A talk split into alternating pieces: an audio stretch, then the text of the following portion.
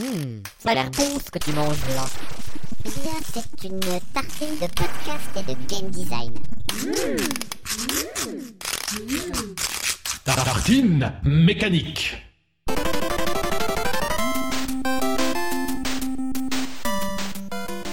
Le pain encore chaud croustille et la théière siffle. Vous êtes chez Tartine Mécanique.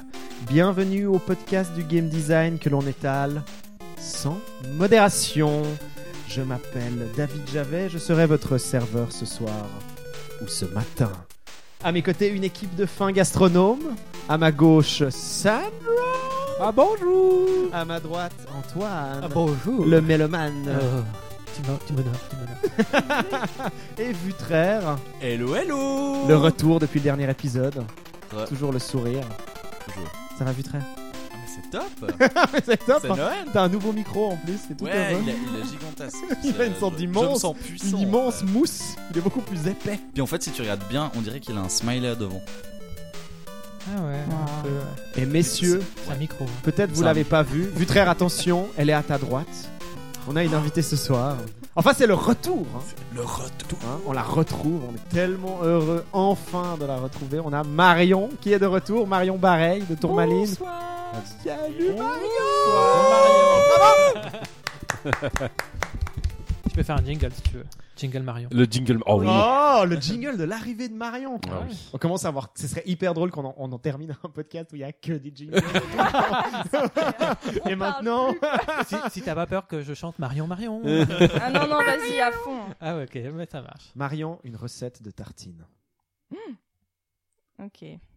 Euh, Comme ça, du fond, de, très du suisse. fond de ton très imaginaire. suisse. Du beurre, Oh, oh, Hmm. du cénovis liquide oh et des cornichons. Tu le fais fondre en fait à la chaleur de- du pain ou bien le cénovis Qu'est-ce qui se passe? Ah ouais, Qu'est-ce qui c'est fait qu'il est intéressant. liquide tout à coup euh? Parce que je préfère le liquide en fait? c'est juste une préférence personnelle. Bon, pour ceux qui connaissent pas le cénovis, ben vous avez qu'à venir en Suisse. Oh ça. oui. Alors moi je c'est, n'en ai euh, jamais mangé. C'est- ah, Ah. Je ne connais pas. alors Mais- tu- mais parce que ça Mais se vit, porte ça ne se est mange ici. pas. Non, non, je. Non, il s'agit effectivement d'une pâte à tartiner à base de levure de bière. Oui. Ah. C'est. Hein soit- tu aimes, soit tu détestes. Soit- Vraiment, Voilà, il n'y a c'est pas ça. de demi-mesure C'est avec le Soit tu veux te rouler dedans tout nu, ou sinon tu. Tu t'en vas en criant. Je testerai. je vous donnerai mon avis. On veut les photos de toi qui te roulent dedans tout nu. Et nous les enverrons immédiatement sur notre Twitter. Ça fait plaisir de te retrouver, euh, Marion. Ça me fait très plaisir d'être là. Merci beaucoup. Avant de s'attaquer à ton actualité, il est temps de lancer le jingle. On n'en a plus, on l'éteint Chers tartineurs, chères tartineuses, voici l'heure du magnifique. Et donc, c'est maintenant qu'on a un jingle, on n'en peut plus. hein. Ah ouais. Euh, Voilà, J'ai Ça me presque plaît, envie juste de lancer moi on n'en a plus en létal. euh, Je suis tout le content qu'il temps. vous plaît. Plusieurs fois, d'affilée. Plusieurs fois d'affilée. Butraire, tu nous mettras un peu à la suite. Combo. Moi, il faut. Ah oui. On va gentiment parler un petit peu avec Marion de son actualité, mais je vous propose euh, tous les trois, hein, euh, Ah, donc wow. Vutraire, euh, Sandro et Antoine, Ah, tu sors les dés là. de vous saisir d'un des dix Ah que oui. je pose devant vous à l'instant. Je vais prendre le, bah, le noir. Et donc, euh, Vutraire, puisque c'est toi qui as eu cette idée sadique, hein, mais que tu participes quand même, euh, on va expliquer rapidement ton idée d'un peu de mix, du moins on en a plus en létal. Ouais, et l'idée c'était de faire une espèce de euh, cadavre exquis turbo, je pense, d'une certaine manière. C'était qu'on va lancer les, euh, on va lancer les dés, donc Sandro, Antoine et moi-même.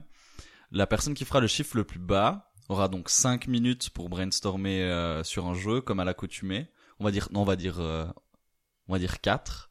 Oula, 4. Mais, et Faut puis, me dire, hein, j'ai mon chronomètre. Ouais, alors 4.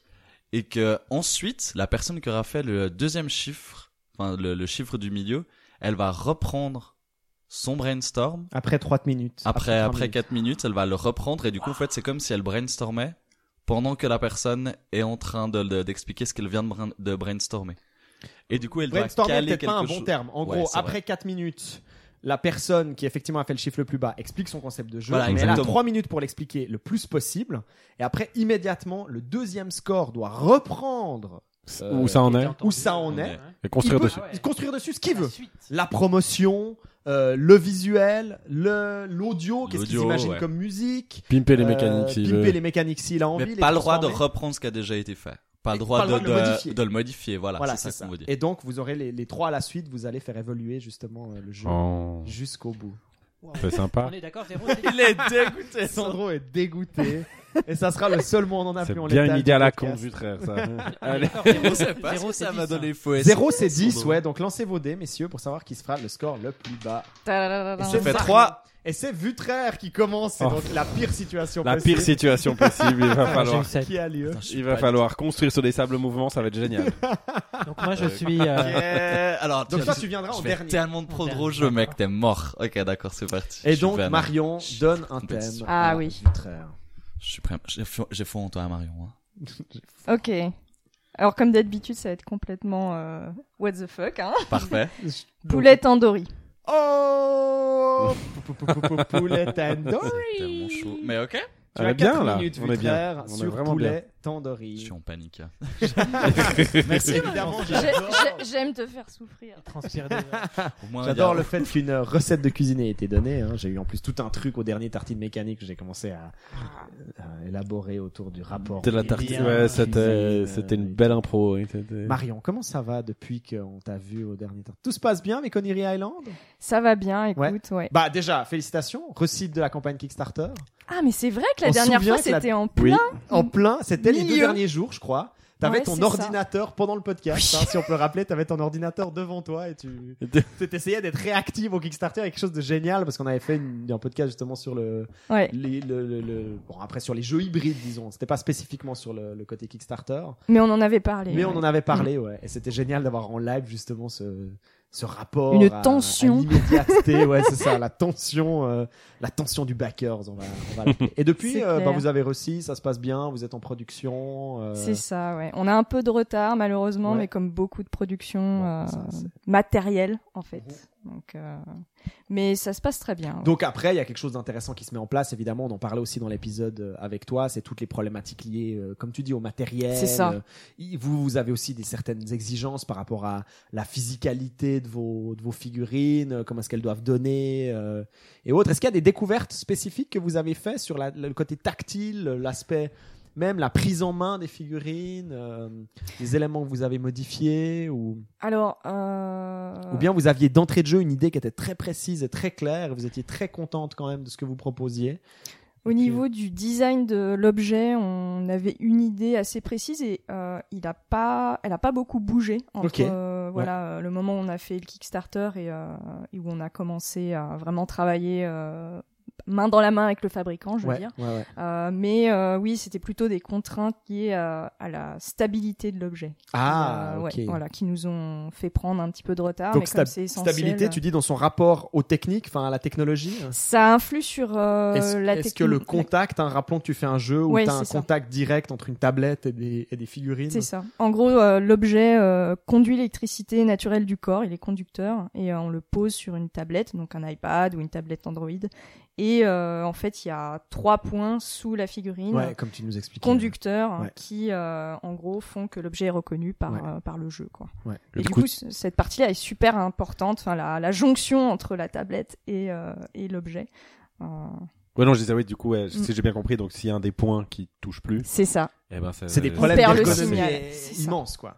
Parce qu'à partir du moment où les joueurs ils ont l'impression qu'ils ont fait quelque chose, euh, Ouais. et qu'en réalité il n'y a pas de feedback ou c'est pas. euh, Oui, c'est ça, on perd, fait, on perd le signal, euh, du coup. euh, Un bon signe de David à Vutraire qui lui fait genre une minute. Je fais un signe de une minute à Vutraire et les- le regard de panique est tout à fait savoureux. J'aimerais pouvoir prendre une photo vraiment de- du visage de Vutraire qui panique.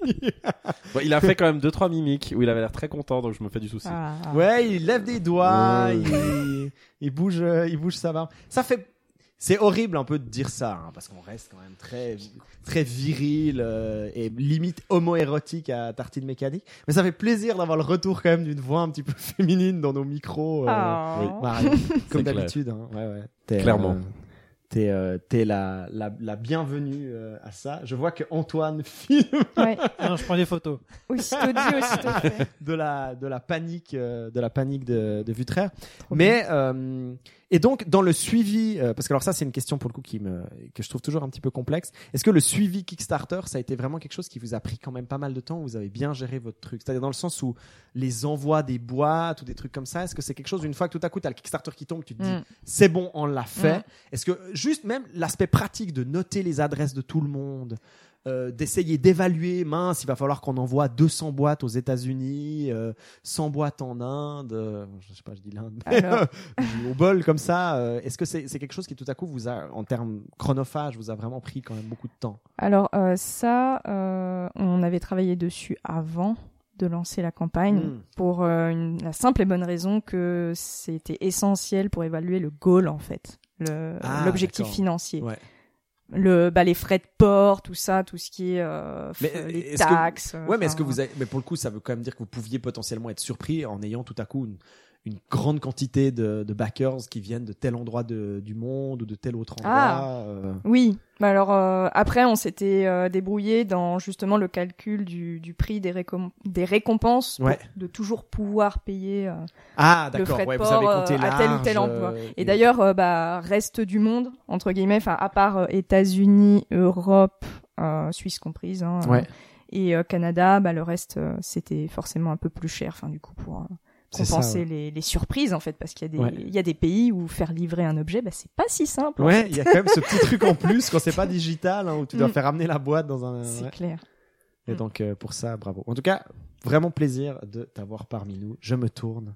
Sandro, tu voulais poser une Non, question mais je, bon, après, je, je- j'aurai l'occasion de la poser parce que ça va être mon tour, là. Mhm. Donc, euh, je voudrais pas que Vutraire ait plus de temps. Donc, Ah, on va, on va presser les Eh choses. bien, l'horloge, euh, l'horloge, euh, l'horloge ultime, chronomètre en ligne.com euh, de Tartine Mécanique s'arrête.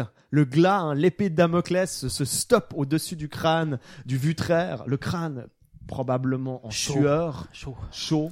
Les, les gouttes de sueur qui perlent le long de son oreille parfaitement dessinée et qui descendent le long de... Attention, j'en Tu train de faire de redeviens- l'homme érotique. Tu redeviens amoretti.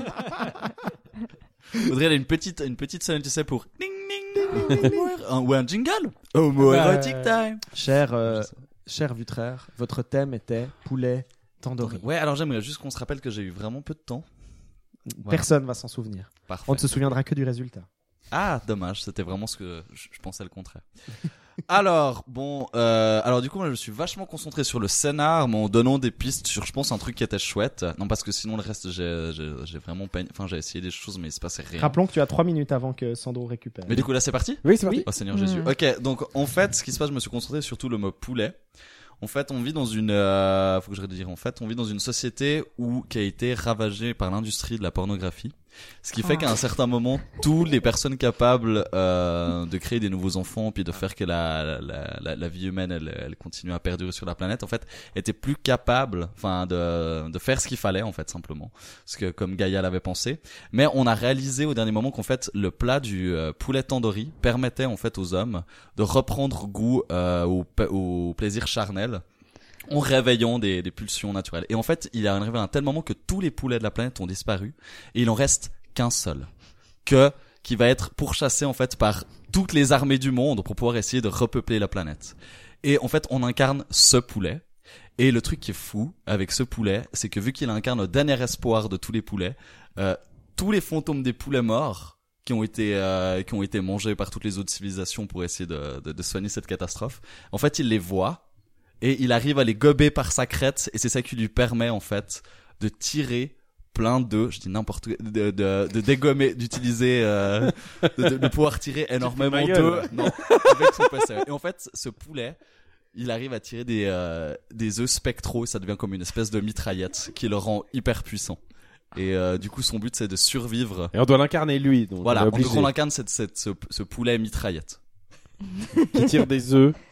Mitraillette. C'est encore 1 minute 30 vite. Et ces œufs, c'est quoi? C'est des. Alors en fait, ces œufs, euh, c'est un mélange entre justement l'âme des anciens poulets qui a été euh, ravagée euh, par Et ces poulets, ils le regardent et ils les absorbent? Alors on peut imaginer. Moi, je disais par là, que, ouais, j'aime bien l'idée qu'il doit les chasser, enfin, qu'il va les, par exemple, aller chercher dans des dans des tombes de poulets ou euh, dans, dans, dans, dans des poubelles, peut-être là où on a pu jeter des poulets après. Euh... Mais ils les Consommation. pour les pondre en fait. C'est Mais Yoshi. oui, non, mais parce C'est que Yoshi, non, mais c'est les âmes. Ah, j'ai bien dit, j'ai bien dit les âmes. Les âmes, en fait, il a, c'est comme s'il arrivait à traduire, tu vois, l'essence Oh. spectrale de ces poulets. Pour, pour le coup, là, j'aimerais tellement qu'on soit à la radio pour que quelqu'un tombe sur cette discussion comme ça au hasard. C'est le problème du podcast. Mais du coup, tu vois, j'aime bien l'idée qu'en fait, c'était des, des poulets morts qui deviennent des œufs. Tu vois, comme si on arrivait à traduire le, le massacre des poulets qui a été, euh, enfin, ce génocide ignoble des poulets pour la vie. Puis, puis, euh, et puis dans le jeu, ça reste une thématique importante vu qu'on 30 parle secondes. les fait renaître à travers ses à œufs. travers en fait. des œufs qu'il utilise pour défoncer les gens qui aimeraient le tuer lui. Enfin, Ah, parce qu'il est poursuivi en fait. Ouais, par les êtres humains qui ont besoin de lui pour faire le dernier poulet tandoori Hmm. qui permettra à l'humanité de se reproduire à nouveau, en fait. D'accord, donc ils ont attendu le dernier pour trouver une recette qui permet Ah, de sais- faire alors, que tout le monde pas peut dit qu'on était dans un futur où les gens étaient intelligents. Ah, Je- d'accord. Je pense que le truc le plus important, c'est qu'il y a un poulet qui, euh, qui sert de mitraillette. Ouais, c'est bien, ils ont bon dos les gens. six, Ils ont bon dos. 5, 4. Je sais pas ce qui Adieu, s'est passé, monde hein. cruel. Je suis, je suis désolé, un, mec. Je sais Sandro, pas ce qui s'est passé. Sandro, top Donc Sandro, tu dois reprendre évidemment le game design. Oui, j'ai bien compris. Oh, je pourrais parler. Mais maintenant Hein Maintenant Ah, mais direct, j'ai même Ah pas oui. le temps de réfléchir. Immédiat Ah non, tu dois réfléchir pendant le pitch. C'est ce que j'avais compris. Ah, aussi, j'ai- euh. ah, mais moi j'avais pas compris, j'ai cru que Immédiat. j'avais 3 minutes maintenant. C'est parti, Sandro. Oh putain, euh... pff, oh, mais ça va être chiant, je vais faire un truc bidon, hein. Euh... parce que bon, bah la première idée, c'est, ah, c'est chiant, j'ai, j'ai pas compris le truc. Euh, je pensais que je pouvais réfléchir un peu. Euh... Bon, bah écoute, euh, du coup, euh... bah, C'est beau, on est dans un- l'immédiateté, On va faire un twin stick shooter à 2 francs 6 sous, quoi. Ah, Euh, twin stick shooter. Non, mais c'est ça. Enfin, je veux dire, c'est bah, en fait, qu'est-ce qu'on va faire? Enfin, un twin stick shoot- shooter où euh, d'un côté on a les esprits, donc qui volent, euh, un peu Les ressources, ouais. les ouais, ressources en fait simplement qui volent, qu'il faut absorber. Euh, et puis, euh, j'essaie de trouver une contrainte intéressante en fait euh, entre les esprits et les ennemis qui arrivent. bien, en Continue fait. à brainstormer à. Euh, je dirais, est-ce que les esprits auraient des tailles différentes Mmh. euh, plus ils sont gros, plus ils permettent de tirer des œufs de taille, de, de grosse taille. Donc ils- les deux œufs, on va dire qu'ils sont explosifs. Je pense que c'est ça qui serait intéressant.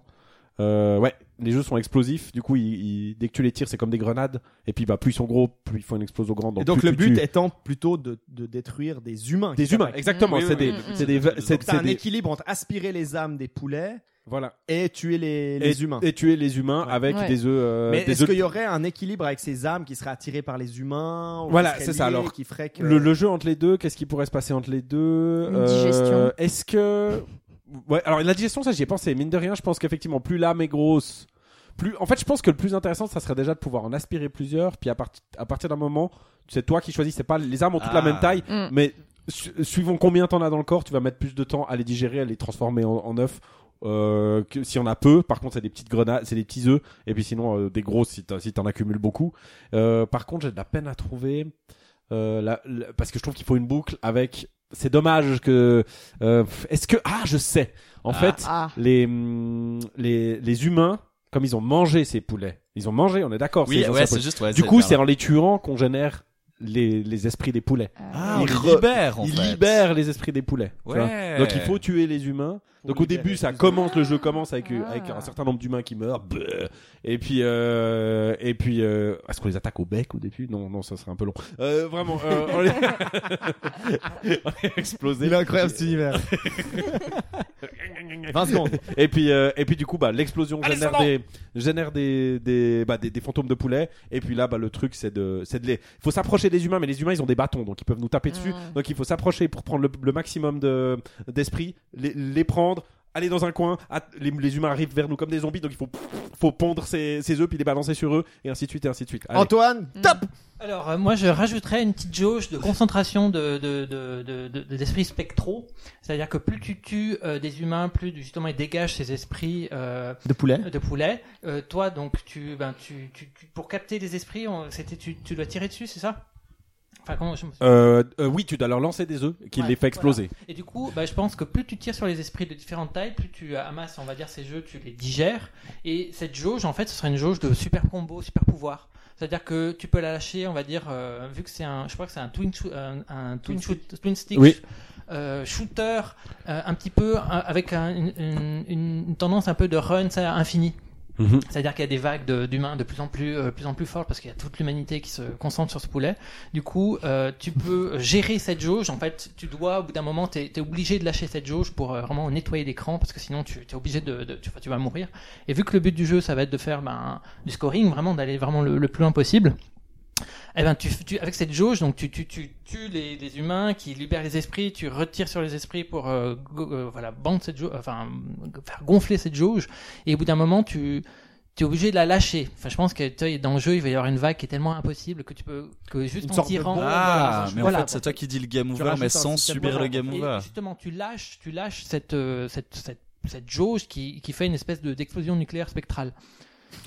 Avec des- voilà. On retient Explosion Du coup, tu nettoies l'écran en fait. Et voilà, qui vraiment te permet de continuer. Parce que si, si tu fais pas ça, bah, c'est le game over absolu. Quoi. Enfin, Antoine, mais j'ai besoin de l'univers audio. J'ai besoin d'entendre le son. J'ai besoin alors, le, et de savoir aussi sur quelle plateforme ce jeu va sortir. alors moi, le, bah, la plateforme, je vois exactement le, ouais, je vois l'Android, je vois quelque chose de, de tactile. Tactile, Voilà. ok, mobile. Ça peut, être, ça Oui. peut se faire aussi sur les consoles avec de, Ah, de stick, mais- attention, c'est Non, pardon, plus, plus tactile. D'accord, une tactile. préférence pour le côté tactile. Très bien. Nous, on peut rien dire, on est d'accord. Vous on pouvez rien laisser. Ok. Alors, euh, au, au niveau de l'audio, euh, bon, bah, je crois qu'il y, a- il y a de quoi se faire plaisir hein, entre les poulets, les humains qui donnent des coups de bâton, les explosions nucléaires spectrales et puis les, les esprits. Euh, ben, ben, on peut tabler sur euh, ouais, du, du- vraiment du, du sound design assez. euh, Mais est-ce que tu jouerais sur une genre de parodie du classique, genre une sorte de Mozart repris Alors, ou moi, je pensais plutôt à de la techno-taille des années 80. D'accord, ok, ouais, je- j'étais aussi Ils dans cette direction. dans ce- Techno-taille des années 80. C'est la première chose qui me vient à l'esprit aussi. C'est marrant. c'est- Je trouve que ça se prête bien à un univers apocalyptique. Je sais pas si vous en avez écouté. Euh, non. Non, Non, alors moi je suis plutôt hip-hop vietnamien. mais- moi non plus, mais J'espère que j'espère que Vutraire va nous mettre une nappe de fond avec euh, avec un morceau, ça serait bien. Mais quelque chose de, de vraiment de, de qui, qui out of nowhere, enfin vraiment qui, qui, qui est qui n'a jamais été entendu parce que c'est vraiment Oh. un- un- une voilà une situation euh, post-apocalyptique vraiment un spécial avec justement ce côté Ça. poulet tandoori. Donc Ouais. vraiment Et le voilà, tandoori là-dedans, il est où et top, et top. Et c'est fini, on est à 9 minutes. Et bam, elle nous brise Bravo. Bravo. Effectivement, j'ai la même remarque que Marion. Et les épices. Ah ouais. Et le tandoori. Vutraire, Mais tu nous fais dit- 3 mais- minutes de mais- world building. Où sont les épices J'avais dit parce que les êtres humains ils veulent le poulet pour faire un poulet tandoori parce que c'est un plat magique qui permet Oui. de repeupler Mais euh, la planète. J'aimerais pas dire que c'est pas ma faute, mais effectivement, avec ce qu'il nous a donné, le tandoori était trop loin, quoi. Je veux dire, euh, à partir de ce moment-là, les poulets étaient plus problème. cuisinés, quoi. Pourquoi Je- c'est une explosion nucléaire et pourquoi c'est pas une explosion d'épices Mais euh, c'est Alors, je, Pourquoi ouais. ne pas le retrouver dans la musique, peut-être? Ah, le côté Ah. Où se trouve l'Inde, mesdames, messieurs Alors Où est l'Inde chère à Marion Bareil Non, mais c'était pas facile. Bravo, c'était pas facile et euh, j'ai quand même envie d'y jouer. Je sais pas pourquoi, de Moi la aussi, il y a des techno-taille, explosions. euh, des explosions nucléaires euh, et autres. C'était pas facile, bravo et merci Non, bravo. pour cette performance de moins on en a, plus on l'étale. Antoine, je me tourne vers toi, nous allons profiter de tes merveilleux intermèdes musicaux. Oh. Et cette fois, puisque l'idée c'est de faire un top, Alors, tu nous as fait ton top, j'ai fait un petit top. voilà, Alors c'était très dur. sans nous dire de, de quoi il s'agit, mais tu nous as fait un top de tes musiques les plus marquantes hein, euh, de l'année. marquante et en même temps avec trois styles bien différents. Donc c'est vraiment quelque chose pour prendre un petit peu les mêmes orchestrations, les mêmes timbres, les mêmes façons de faire la musique. Mais j'ai pris un petit top. Est-ce que je le dévoile euh, tout de suite? Non, on va lancer la musique maintenant. Alors parfait. Et c'est parti pour le premier intermède musical.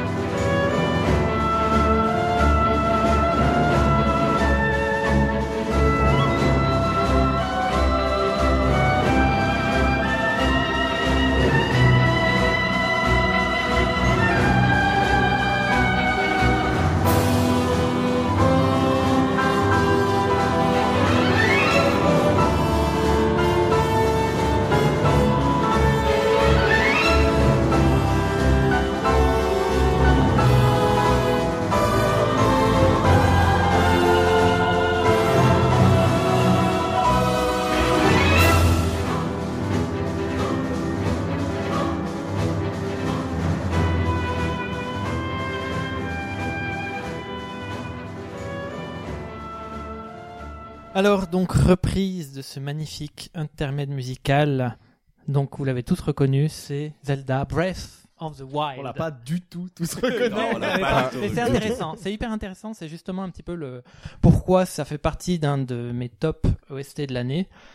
Alors très rapidement, sorti chez nous le 3 mars 2017, euh, la compositrice Manaka Kataoka qui a déjà travaillé sur Animal Crossing New Leaf, euh, Wii Fit, c'est marrant, mais faut le souligner. Mhm. Et elle a participé aussi à des musiques dans Spirit Tracks, donc le Zelda sur DS. Sur 3DS. Voilà, 3D.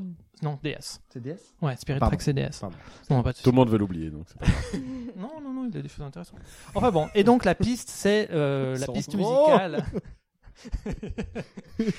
la piste musicale, c'est euh, quand on attaque Varuta, donc un des. Varou. Voilà, Varuta, une des quatre machines euh, qui se passe plutôt. euh, L'éléphant. vers- Voilà, l'éléphant qui produit de l'eau à ne plus, euh, à ne plus savoir qu'en faire. Alors moi, j'aime beaucoup justement cette piste musicale. De manière générale, dans Breath of the Wild, il y a une utilisation musicale qui est très parcimonieuse. Parcimonieuse, vois, même le, C'est ça, ils en mettent jamais trop. ils en mettent vraiment, ils ont pris le contre-pied du jeu d'aventure Ils acceptent musical. les silences en fait. Exactement, mais c'est et Ils laissent vivre les silences. exactement. Et en fait, ils laissent toute la place à la nature. Et ça, ça, ça souligne son titre avec encore plus de ferveur, c'est-à-dire vraiment la, Breath of the Wild. Et Le musicalement, souffle de. le- le- l'appel sauvage, je sais L'appel, pas comment on peut le. L'appel de la on- sauvagerie. Je pense que ça doit être ça la bonne traduction. L'appel de la traduire. sauvagerie. Mais c'est c'est cette utilisation qu'ils ont fait avec déjà très peu des, des- des effectifs euh, instrumentaux, on va dire quand tu en es sur, un, sur le cheval, quand on traverse des, des grandes étendues, juste un piano, quelques instruments, quelques notes, très peu, juste pour dire euh, on est là à midi, on est euh, vers le soir, on est le matin, le lever du soleil. Pardon, j'en ai la voix qui tremble. On a l'impression que tu pleures. Ah oui, non, mais je suis ému, je suis ému, je suis ému parce que vraiment, je trouve que c'est ça, ça rejoint l'article qu'a écrit Dario sur Tartine Mécanique. C'est une utilisation Je ne connais pas ceci. très fine. je, te, je te propose de lire si tu veux. C'est une utilisation très fine, très intelligente euh, de la musique dans un grand jeu où on va y passer vraiment des dizaines d'heures. On va vraiment être souvent dehors, à cheval, à, à chercher à gauche, à droite, et plutôt de saouler, on va dire, le, le joueur avec euh, même une très belle musique, mais elle va être, euh, elle va être obligée à boucler, à revenir, même s'il y a une musique pour le jour, une musique pour la nuit, ça va être compliqué. Du coup, ils ont pris ce parti de pas de musique, des fois le silence, uniquement le son de la nature et des intermèdes euh, musicaux, juste quelques notes de piano comme ça égrenées. Et puis là, puisqu'on a entendu, c'est vraiment pour souligner euh, les moments épiques, on va dire, du scénario quand on se bat contre les boss, quand on est dans les donjons, enfin vraiment les moments clés du scénario. Et je trouve que la musique gagne gagne en intensité à ces moments clés et ces moments clés sont beaucoup plus soulignés. Alors même si on on va pas se remémorer facilement cette musique parce qu'elle va pas rentrer dans notre cerveau parce qu'elle va pas être répétée euh, 10 heures enfin 10 heures d'affilée et ben ça permet de, bah, de déjà lui donner un caractère beaucoup plus unique et de vraiment d'accompagner euh, moi quand j'ai fait ce combat contre Varuta j'ai trop kiffé parce que la musique elle est trop belle et que ça a vraiment ce côté symphonique euh, Moi, je me rappelle d'avoir retardé en fait le- la, la- la fin du combat. mais moi aussi Parce, que, c'était un peu évidemment, on est dans facile. un Zelda, donc c'est un Exact. peu facile. exact Et parce que j'avais envie de profiter de la beauté de ce surfing. euh, ouais, puis ce moment, enfin, ce ouais, moment ce où moment t'es vite, aussi, où tu ouais. tournes autour de ce Ouais, boss ouais, ouais. et autres. Et comme tu dis, probablement la musique, il y avait beaucoup à y faire. Où tu te dis, c'est un moment. Incroyable, ouais, ouais. Tu, tu, tu réalises que comme tu as ces vides musicaux, ben tu, tu, le, lai- tu les laisses te remplir complètement. en fait. Eh ben, écoute, j'ai eu, j'ai fait la même chose pour la musique, que la musique. Mhm. C'est-à-dire que moi, j'ai vraiment retardé spécialement ce moment pour bah, dire, je vais laisser tourner la musique, je vais la laisser tourner plusieurs fois pour essayer de bien m'en imprégner, pour me dire, mais j'en, Ouais. étais tombé amoureux à peu près dès les premières, euh, les premières secondes, donc j'avais envie d'en profiter. Je savais Mhm. que passé ce moment, je n'en profiterai plus.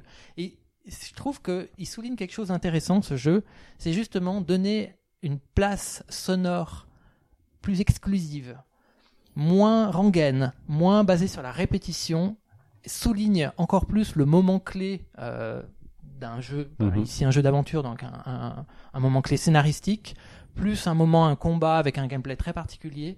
Ça a donné vraiment à ce moment, pour moi personnellement, quelque chose de vraiment d'unique. Mhm. Et donc je souligne euh, que voilà, Zelda Breath of the Wild a euh, une des meilleures EST et en qualité mais aussi en, en intégration, En intégration. en, Ouais. en intelligence de comment ils ont comment ils ont enfin voilà comment ils ont mis la musique comment ils ont pensé la musique avec le jeu. Alors moi, je visais comme une quiche, donc j'ai bien eu le temps d'en profiter, effectivement. Sandro, ça c'est encore autre chose. Lui, toutes les musiques, il les connaît huit fois en boucle. Merci beaucoup Antoine, on se réjouit d'entendre euh, tes, tes deux prochaines euh, sélections euh, pour le podcast. Euh, vous vous souvenez probablement, j'ai j'ai pas vraiment introduit comme ça, j'avais envie de rentrer tout de suite in media res, euh, que le, le- le dernier euh, épisode de fin d'année de Tartine Mécanique, on avait fait le Père Noël des mécaniques. Euh, là, par rapport au timing, euh, ça sera probablement un petit peu plus le mec relou du Nouvel An, le bourré. Salut, c'est quoi les jeux vidéo que t'aimes? Ça sera plutôt ça par rapport au timing, mais n'empêche qu'on garde toujours la même idée, c'est-à-dire de faire un petit retour peut-être sur cette année 2017 qui vient de s'écouler, et puis sur euh, les mécaniques, vraiment, hein, plus que les jeux peut-être. hein. précisons ça. Hein. Il s'agit Mhm. pas forcément ce dont on va citer, c'est pas notre top des meilleurs des meilleurs, hein, puisqu'on se refuse un petit peu à l'exercice ou enfin, l'exercice est un petit peu difficile évidemment. hein. Il me semble hein, que Marion, tu fais, tu hoches de la tête. Ah ouais. euh, euh, et donc c'est vraiment les, les, les choses qui, selon nous, sont intéressantes, sont des sont des éléments sur lesquels on peut construire quelque chose de nouveau et qui nous ont euh, inspirés. Et donc, il s'agira de définir au fil de ce podcast notre top euh, 3 Oui. euh, des mécaniques de l'année. Qui c'est qui a envie de se lancer en premier? J'ai envie de dire euh, honneur à l'invité. Ok. Marion, est-ce que tu veux commencer à donner un, Un seul? Un On seul fait oui. un par un. en On fait. fait un par un, ouais. Après, on va faire peut-être euh, Sandro, après Vutraire. Alors, euh, je vais commencer par un jeu vidéo parce que j'ai pas que des jeux vidéo dans ma sélection. Euh, je vais parler de Nier Automata que j'ai vraiment vraiment aimé. Ah, Attention, il y a des choses qu'on ne peut pas dire sur Nier Ok. Automata. c'est-à-dire non, si, tu- si tu spoil, ça va, tu, mais faut le dire, quoi. Si tu- Non, non, c'est si juste tu spoil, faut dire. ouais. Non, je vais, je pense pas que je vais spoiler parce que je vais parler d'une mécanique. En, fait. Ah. Une mécanique particulière. Voilà.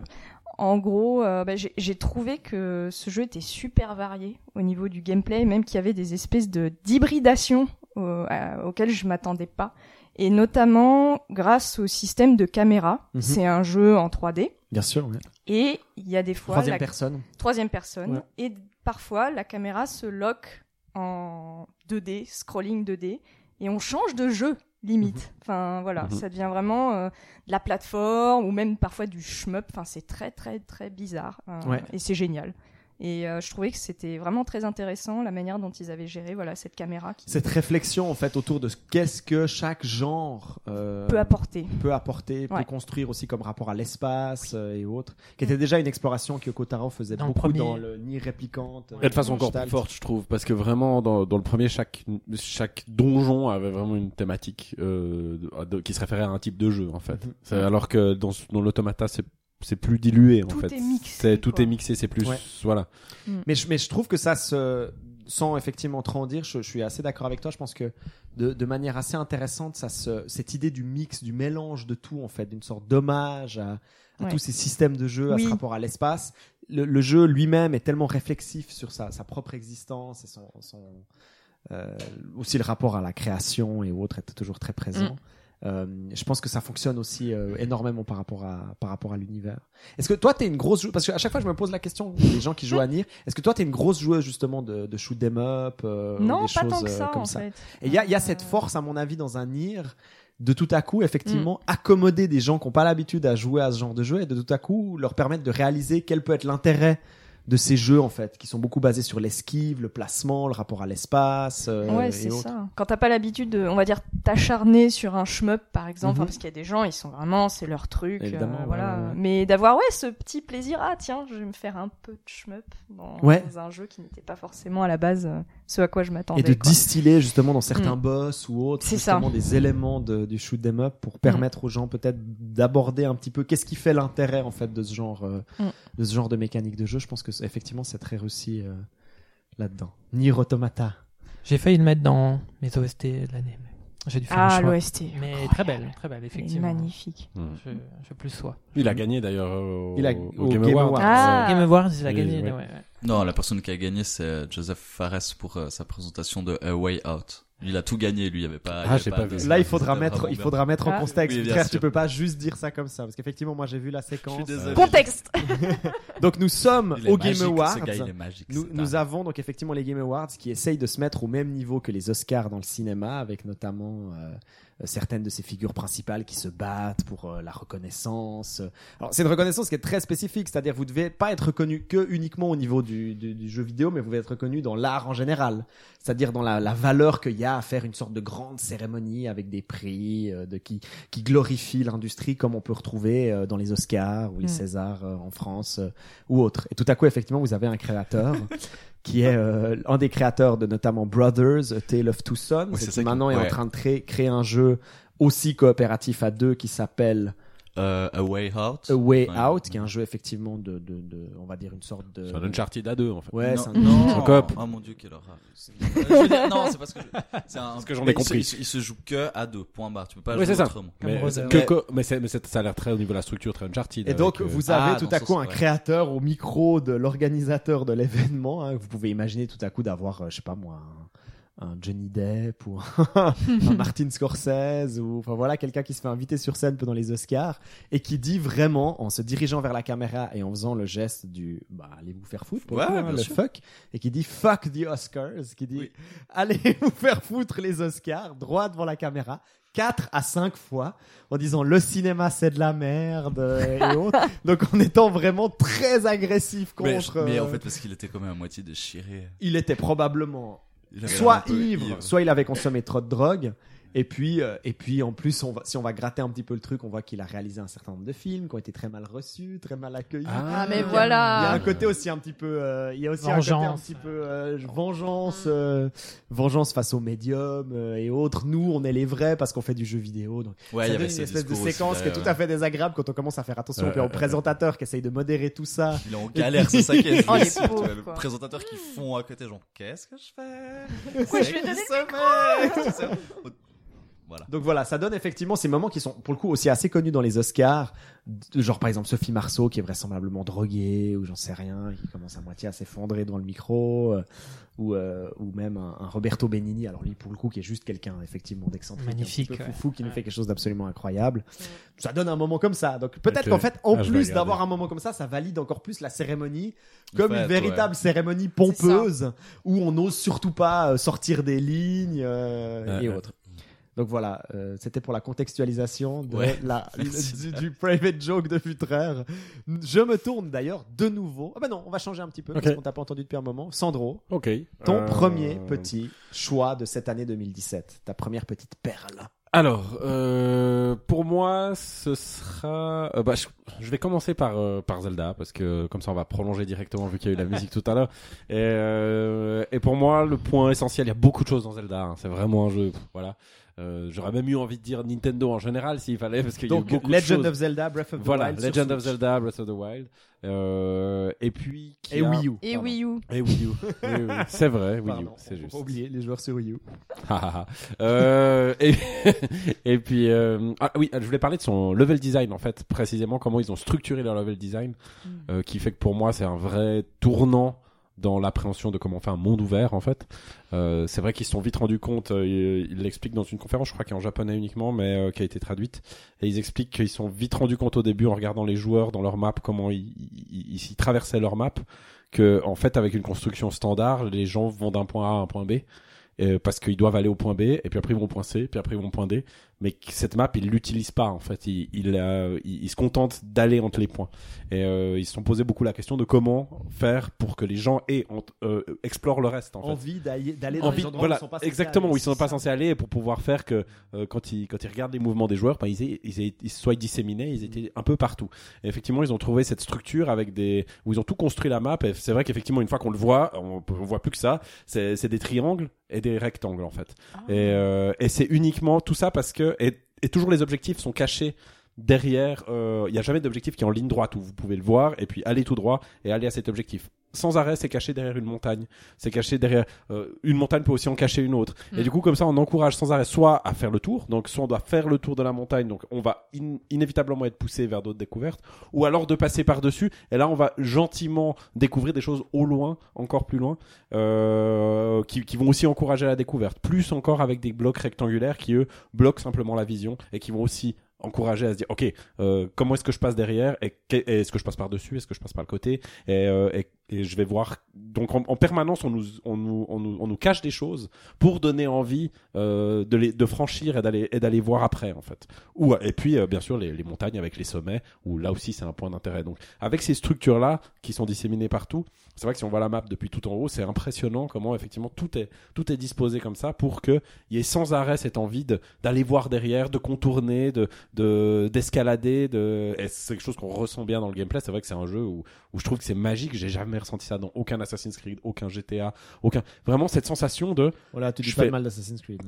C'est vrai toi t'es le gars qui joue à Assassin's Creed ça, mais, Euh, mais, mais, euh, mais mais vraiment cette sensation de me dire bah, à la base j'allais là-bas pour ça et puis au final au bout de, au bout de 500, 20, 200 Ouais. 300 mètres j'ai vu tellement d'endroits où j'avais envie d'aller pousser plus loin derrière regarder qu'au final euh, je sais souvent pas où je suis parce que je suis tout le temps en train de Mais vouloir sans aller qu'on en arrive non plus, et c'est ça que je trouve incroyable. Ah, tu sais, des fois, t'as le, t'as la surcharge d'informations. c'est vrai T'as le, j'ai trop, quoi. Je- je- J'arrête parce que j'en ai marre. J'ai 8 ans de quête autour de moi. J'ai 40 villages à sauver des gobelins et autres. Ouais. Je trouve qu'on arrive toujours dans ce truc où c'est toi, c'est vraiment le, la décision Ouais. du joueur d'aller explorer l'élément.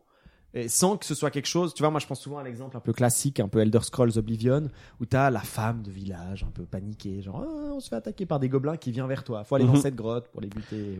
Mais- Et c'est vraiment la quête qui vient à toi. Tu vois ce que je veux Mhm. dire? Je- C'est vraiment toi, tu te balades dans une zone. Alors oui, je peux comprendre qu'on aime bien ça, mais tu te balades un peu dans la forêt, tu penses que tu vas aller vers la capitale, par exemple, Elder Scrolls, Mhm. et tout à coup t'as une paysanne qui vient vers toi qui dit oh mon dieu, il est en train de m'arriver un truc de barge. Oh, puis, là- puis alors là, ça te pousse effectivement à changer ton déplacement. Mais j'ai l'impression que dans Breath of the Wild, ils ont vraiment réussi ce truc où c'est vraiment toi. Ta l'autonomie en fait. décision d'autonomie qui Ouais. décide j'ai envie d'aller. Bah, c'est vrai que dans Elder Scroll, on- la, la, la femme va dire il faut aller. euh, toi, tu voulais aller au point D, puis elle te dit ah non, passe au point C, comme ça je te donne une récompense. Ouais. Mais c'est pas. Enfin voilà, donc effectivement, Zelda le fait pas comme ça. Il y a personne qui dit passe au. C'est- vraiment bah, par la structure du décor que tu as envie Ou alors, voire Et y a- même les gars ils disent j'ai entendu une énigme, qu'est-ce Ouais. que Voilà. penses tu vois? Exactement, mais il dit pas va au truc, c'est Mm. une rumeur ou quelque chose comme ça. Et puis il y a aussi, je trouve que au niveau de la structure de ces de ces, ces endroits annexes que tu as envie de découvrir, aussi dans la temporalité, ils ont bien structuré les choses. Il y a vraiment des petits objectifs à très court terme, à moyen terme et à long Mm. terme. Et les, et les trois sont très distinctifs. On sait dans quoi on se lance à l'avance. Donc euh, je me dis ah ok bah il y a plein de trucs à grignoter sur le chemin de, de où je vais là-bas au fond. Euh, mais mais c'est vrai comme tu dis, on- n'est pas euh, submergé d'informations parce que on, on garde la grosse information, la le, le gros objectif, le moyen et le petit sont assez clairs dans la tête, donc je me sens jamais saturé en fait. Ouais. Mais euh, et ça aussi avec cette map qui empêche le, le point A, le- la gestion de la map en elle-même est complémentaire de ça. La carte qui est affichée, qui n'affiche pas, euh, qui n'affiche pas les points d'intérêt comme euh, comme celle des, des, des jeux à monde ouvert classiques, où euh, justement ça, ça évite justement de dire ah c'est ouais. là que je dois aller. Mm. Non, c'est je sais que c'est dans le coin là-bas. Mm. Euh, j'ai les noms sur la map. Euh, quand j'ai réussi à trouver la tour, j'ai les noms des endroits. Donc avec les noms, des fois j'arrive à, à me dire ah c'est le marais de trucs bidule. Mais c'est pas le point X, c'est dans cette région. Et tout ça fait que, enfin voilà, pour moi c'est un tournant incroyable. Dans, dans- dans- on peut plus faire des mondes ouverts pareils après ça en fait. Voilà. Ouais. Voilà. Merci Sandro. Mon regard se tourne vers Vutraire, qui va Euh, nous, nous faire part de, de son ce qu'il a marqué, la mécanique qu'il a marqué cette année, en tout cas Ouais, c'est- des trois. C'est horrible, j'en avais mon top 3 qui était hyper décidé, puis il y a un truc qui a surgi là au milieu de nulle part et puis que j'ai envie de mettre, mais euh, Mon Dieu. Hmm. je garde pour la fin si Le ça. chaos. Non, non, mais je regarde les trois. Ouais, non, mais parce qu'un truc que j'aurais, enfin, que j'aurais jamais dû oublier, mais enfin, enfin, voilà. Quatre- Non, je vais faire un truc, euh, je ben, on en parle un petit peu avant avec Sandro, c'est dans Hollow Knight, en fait. Il y a un truc que moi j'ai méga, enfin, que j'ai adoré, puis je pense que je suis pas le seul, c'est le système, en fait. Hollow pour- Knight, donc, qui Hollow est un- Knight, un, ouais. jeu d'exploration, Oui, pardon. On va dire. Un peu Metroidvania. Ouais, les gens, Metroidvania. Metro- Allô du coup, bah, voilà. on joue un petit insecte Un petit dans un monde insecte. d'insectes. euh, qui est souterrain Ouais. et euh, donc effectivement on se promène, on va on va tuer des boss, on va choper des nouvelles habiletés pour passer à travers d'autres passages. Mais là où j'aimerais vraiment mettre le comment dire ça, donner les lettres de noblesse à Hollow Knight, c'est en fait dans son système de récupération de la vie. Euh, c'est un jeu qui est quand même assez dur en fait. Oh franchement, on est. Il demande une certaine exécution pour pouvoir en profiter pleinement sans avoir à toujours venir rechercher son cadavre. Mais ça, c'est une autre euh, mécanique que je vous invite à découvrir par vous-même. Non, le truc qui est hyper chouette, c'est qu'en fait, le moyen de récupérer sa vie dans Hollow Knight, c'est en touchant des ennemis. Parce que lorsqu'on touche des ennemis, en fait, on, récu- on remonte une petite barre qui est la, la barre d'âme. Et dès qu'elle atteint un certain stade, on peut concentrer euh, notre personnage pendant, euh, je sais pas, je dirais une Quand, seconde. quand tu dis toucher des ennemis, c'est les frapper. C'est les frapper, pardon, ouais. Avec, euh, avec, avec euh, une épée, une, euh, une épingle, Une, Une une aiguille. une aiguille, on dit une aiguille, ok. Et puis en fait, du coup, après, on doit se concentrer, se focus en fait pour euh, justement euh, utiliser cette énergie accumulée. Et dès, si on arrive à tenir un certain moment, bam, on va récupérer euh, un, un cœur, enfin une, portion de vie en fait. Mais euh, le problème, c'est que lorsqu'on exécute euh, cette concentration, on est hyper vulnérable. Et alors, et du coup, il y a cette, il y a souvent ces prises de, déci- de décision qui moi qui m'ont beaucoup marqué, surtout dans les affrontements avec les boss. Euh, c'est qu'en fait, on s'amuse à lire des patterns. Certes, là, on doit éviter euh, à quel moment on va être vulnérable, on va se faire toucher par euh, par, par le boss dans ses tentatives d'attaque. Euh, on trouve aussi les moments où euh, là, lui, il est vulnérable, et puis on peut on peut le frapper. Mais du coup, il y a un nouveau truc qui se met en place. C'est genre, à quel moment Je pour- pourrais récupérer ma vie sans que je perde soit du DPS, soit et puis du coup on commence à avoir une, euh, une comme une espèce de troisième grille de lecture en fait du pattern des boss que moi qui m'a fait éclater genre là de toute façon j'arriverai pas à le toucher alors c'est le moment opti pour reprendre de la vie Mhm. mais si tout d'un coup il- lui il change son pattern il va me revenir dessus à ce moment là moi je vais perdre une vie alors que je voulais en gagner une. Et en fait ça donne un truc qui est vraiment génial où euh, il y a vraiment le moment où on dit ok vas-y là c'est bon je vais je vais remonter ma vie. On on laisse appuyer sur rond peu importe enfin la manière qu'on utilise. Et puis on espère vraiment qu'on a timé le qu'on a timé le bon truc comme euh, parce que sinon après on perd justement. Bah, sinon, c'est perdu, ouais. sinon Mm. c'est perdu. Et du coup c'est très malin. Puis ça rend aussi en fait le backtracking intéressant. Parce que il n'y a pas le système de potion qui peut être relou comme dans plein de jeux. Enfin le c'est à dire que si on est doué quand on quand on défonce les monstres eh ben en fait on va leur faire des dégâts. Donc ça va nous remonter en fait notre potentiel de vie future Mhm. euh, si on est blessé. Donc même dans les moments de backtracking, en fait, Voilà. on, En fait, on la s'amuse- capacité Ouais. de jeu. euh, parce qu'on s'amuse à recharger cette barre en fait. Mm. on s'amuse. et ça je trouve ça chouette en fait. T'oublies, à mon avis, un des éléments encore essentiels, parce qu'il n'y a pas que ça, il y a, c'est la jauge de, de, qu'on utilise pour balancer oui nos bien pouvoirs. sûr. Oui t'as raison. Donc euh, du coup en plus de ça, il y a toujours ce côté qui tout double. De, on a une grosse boule de feu assez rapidement dans le jeu qui, bah si elle fait énormément de dégâts.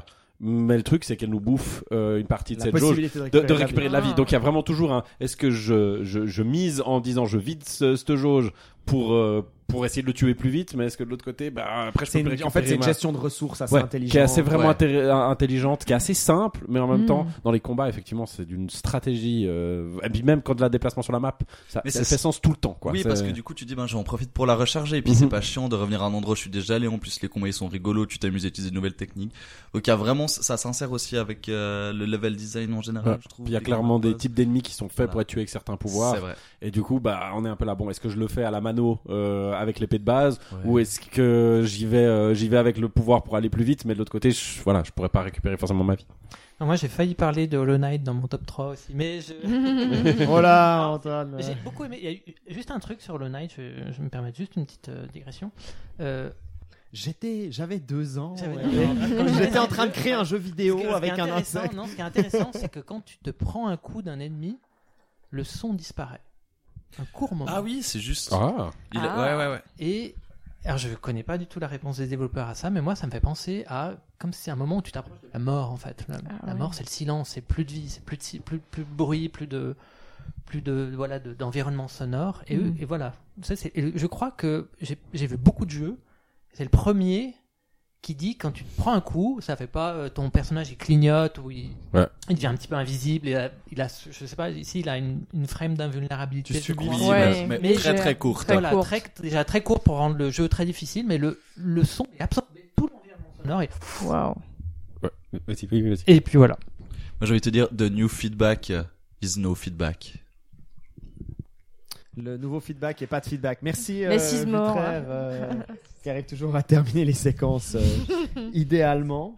Euh, avant le prochain intermède musical euh, de notre cher Antoine, je vais profiter peut-être moi aussi très rapidement hein, pour mettre euh, un de mes trois, mais je vais le faire aussi assez rapidement. Je pense que d'une certaine manière, en fait, la l'année 2017 pour moi, ça a été énormément en fait le l'année de la dissimulation, on cache des mécaniques ou c'est très difficile pour moi justement. Tu parlais avant de Nier Automata de parler des choses qui m'ont le plus marqué dans le jeu parce qu'en fait c'est des choses où au moment où je les révèle, ben je casse leur effet, je casse leur euh, Mm. je casse leur, euh, à mon avis, le- le- le- leur génie, ce qu'ils font justement qu'elles fonctionnent, parce que c'est des mécaniques qui, à mon avis, comprennent notre rapport euh, aux données, à la protection de nos données, euh, au rythme du jeu euh, à- et autres, et, euh, et que ça devient très problématique, disons, euh, à mon avis, d'en parler si on a envie d'inviter les gens à y jouer. Euh, mais le, le, le- le- je, mettrais principalement l'accent sur une chose qui m'a beaucoup touché ces derniers temps et je te remercie énormément Antoine de m'avoir dirigé vers ce jeu euh, qui est donc Doki Doki Literature Club qui Oh. est le multivitamine de, de- du dernier euh, Tartine Mécanique euh, d'Antoine que je me suis empressé euh, effectivement de jouer et je mettrais juste l'accent sur un des systèmes que je trouve assez passionnant pour dire qu'il s'agit évidemment d'une d'une visual novel, donc d'un jeu qui est pratiquement que basé sur son texte, sur euh, le déroulement euh, du texte, et en ça, il est déjà assez euh, brillant. Euh, mais il se trouve qu'à un moment dans le jeu, j'ai pas l'impression que je révèle énormément euh, par rapport à, à ça, euh, on doit écrire un poème. On doit écrire un poème qui, de manière assez logique, en tout cas dans l'univers du jeu, doit servir à courtiser une des trois filles courtisables dans le jeu, puisqu'il Mhm. s'agit d'un simulateur, euh, euh, d'un simulateur de drague, disons. Mhm. Euh, et le système, j'ai été est vraiment profondément touché par l'idée très simple euh, du système de génération de, de poèmes dans ce dans ce Doki Doki Literature Club, puisqu'en fait, en gros, il s'agit uniquement, et ça aurait été beaucoup trop complexe effectivement de demander aux joueurs d'écrire un poème, évidemment, hein. mais il s'agit d'une sélection dans un panel d'une douzaine de mots à chaque fois, en 20 séquences de un mot dans ce panel. Et puis, il s'agira d'évaluer. Donc, les mots vont de, effectivement d'une gamme euh, plutôt sombre euh, ou imagée, qui a peut-être aussi à voir avec quelque chose de morbide. hein. Il faut repérer peut-être la fille qui va avoir un côté peut-être un petit peu plus voilà, c'est des champs lexicaux, effectivement. On joue sur les champs lexicaux, c'est assez passionnant, ce qui est réellement le cas aussi dans la poésie. Hein. Est-ce que je- mon, ce poème va plutôt se situer dans le champ lexical, euh, euh, je sais pas moi, du bonheur, de la fantaisie, de l'amour, de voilà, qu'est-ce qu'on va pouvoir être capable de, de, de générer euh, par rapport à ça? Maintenant, ce qui est génial, c'est que c'est vraiment construit à travers un principe, disons, à travers le, le filtre du de la catégorie de genre du jeu de drague. Et donc, en fait, on n'a pas l'impression qu'on écrit un poème pour nous-mêmes, ce qui est déjà très problématique et très questionnable, ce que j'aime beaucoup dans le jeu, mais qu'on l'écrit avec comme but de draguer justement une des filles. Donc en fait, on va se dire, je vais avoir envie de me faire un peu la celle qui a les qui a les cheveux noirs, sombres, qui a l'air un petit peu morbide. Donc je vais commencer à utiliser des mots comme euh, suicide, comme euh, comme mort euh, et autres. Et donc il y a quelque chose de très déviant et autres. Et, et c'est ce que la mécanique notamment euh, permet. Après, il va y avoir un feedback direct, euh, évidemment, dans le jeu, sans que je- j'en dise euh, beaucoup trop. Mais pour moi, c'est quelque chose qui résonnait aussi énormément avec toutes les discussions qu'on avait pu avoir, Sandro, Vutraire, autour de, du point and click, autour des, des jeux beaucoup plus simples, qui jouaient énormément justement sur, euh, sur, euh, sur la textualité. Je pense que beaucoup des solutions, en fait, de ce genre de jeu, s'il faut amener un peu des systèmes ludiques, c'est de jouer énormément sur le textuel, sur des, des espèces de galaxies de mots dans lesquelles il faut choisir, fonctionner par association d'idées, hein, ce qui se fait aussi, euh, à mon avis, énormément euh, dans tout ce qui est improvisation théâtrale et autres. On est tellement habitué par les moteurs de recherche, hein, tout à coup d'associer deux idées, de se dire, ben, je vais mettre tel mot avec tel Mhm. mot, puis je vais regarder ce qui va sortir euh, dans un navigateur, par exemple. euh, euh, Google euh, ou autre et, et, et, et vraiment ça joue avec ça et ça mélange ça en plus avec la principe euh, d'écriture euh, de la poésie je vais pas en dire beaucoup plus mais je, je trouve vraiment que dans la simplicité de de l'élément pour dire qu'il s'agit d'un jeu pratiquement uniquement textuel. Je trouve qu'il y a une, puissance d'évocation et de rapport à soi-même, à son écriture, à sa création et à son rapport accessoirement aussi euh, euh, à, à l'être désiré euh, qui est extrêmement fort dans quelque chose d'une simplicité euh, hallucinante. Ça fait vachement envie. Super. alors. J'avais pas du tout envie d'y jouer, mais Ah, il faut, Ouais, euh, franchement, un peu. tu, tu auras une grande surprise. Je on va pas en dire euh, beaucoup plus. non, non, faut pas en dire. Je- moi, c'est ce que, effectivement, maintenant, pour, euh, pour motiver les gens, je dis, faites-moi juste confiance. Doki Doki Littérature Club. Mais comme tu disais très bien, effectivement, préparez-vous à quelque chose de. Du Voilà. déstabilisant. Il y a un jeu qui s'appelle Doki Doki Panic, on est d'accord Bien sûr, Doki Ah, Doki voilà, Panic, chaque fois, ça m'évoque ça dans ma puzzle, tête. envie de Voilà, c'est ça. n'importe ok. quoi. Je- Juste être sûr que c'était pas moi qui étais fou. Il est l'heure de l'intermède musical d'Antoine. On se réjouit de nourrir nos oreilles des merveilles que nous a concoctées Antoine. Attention, c'est parti.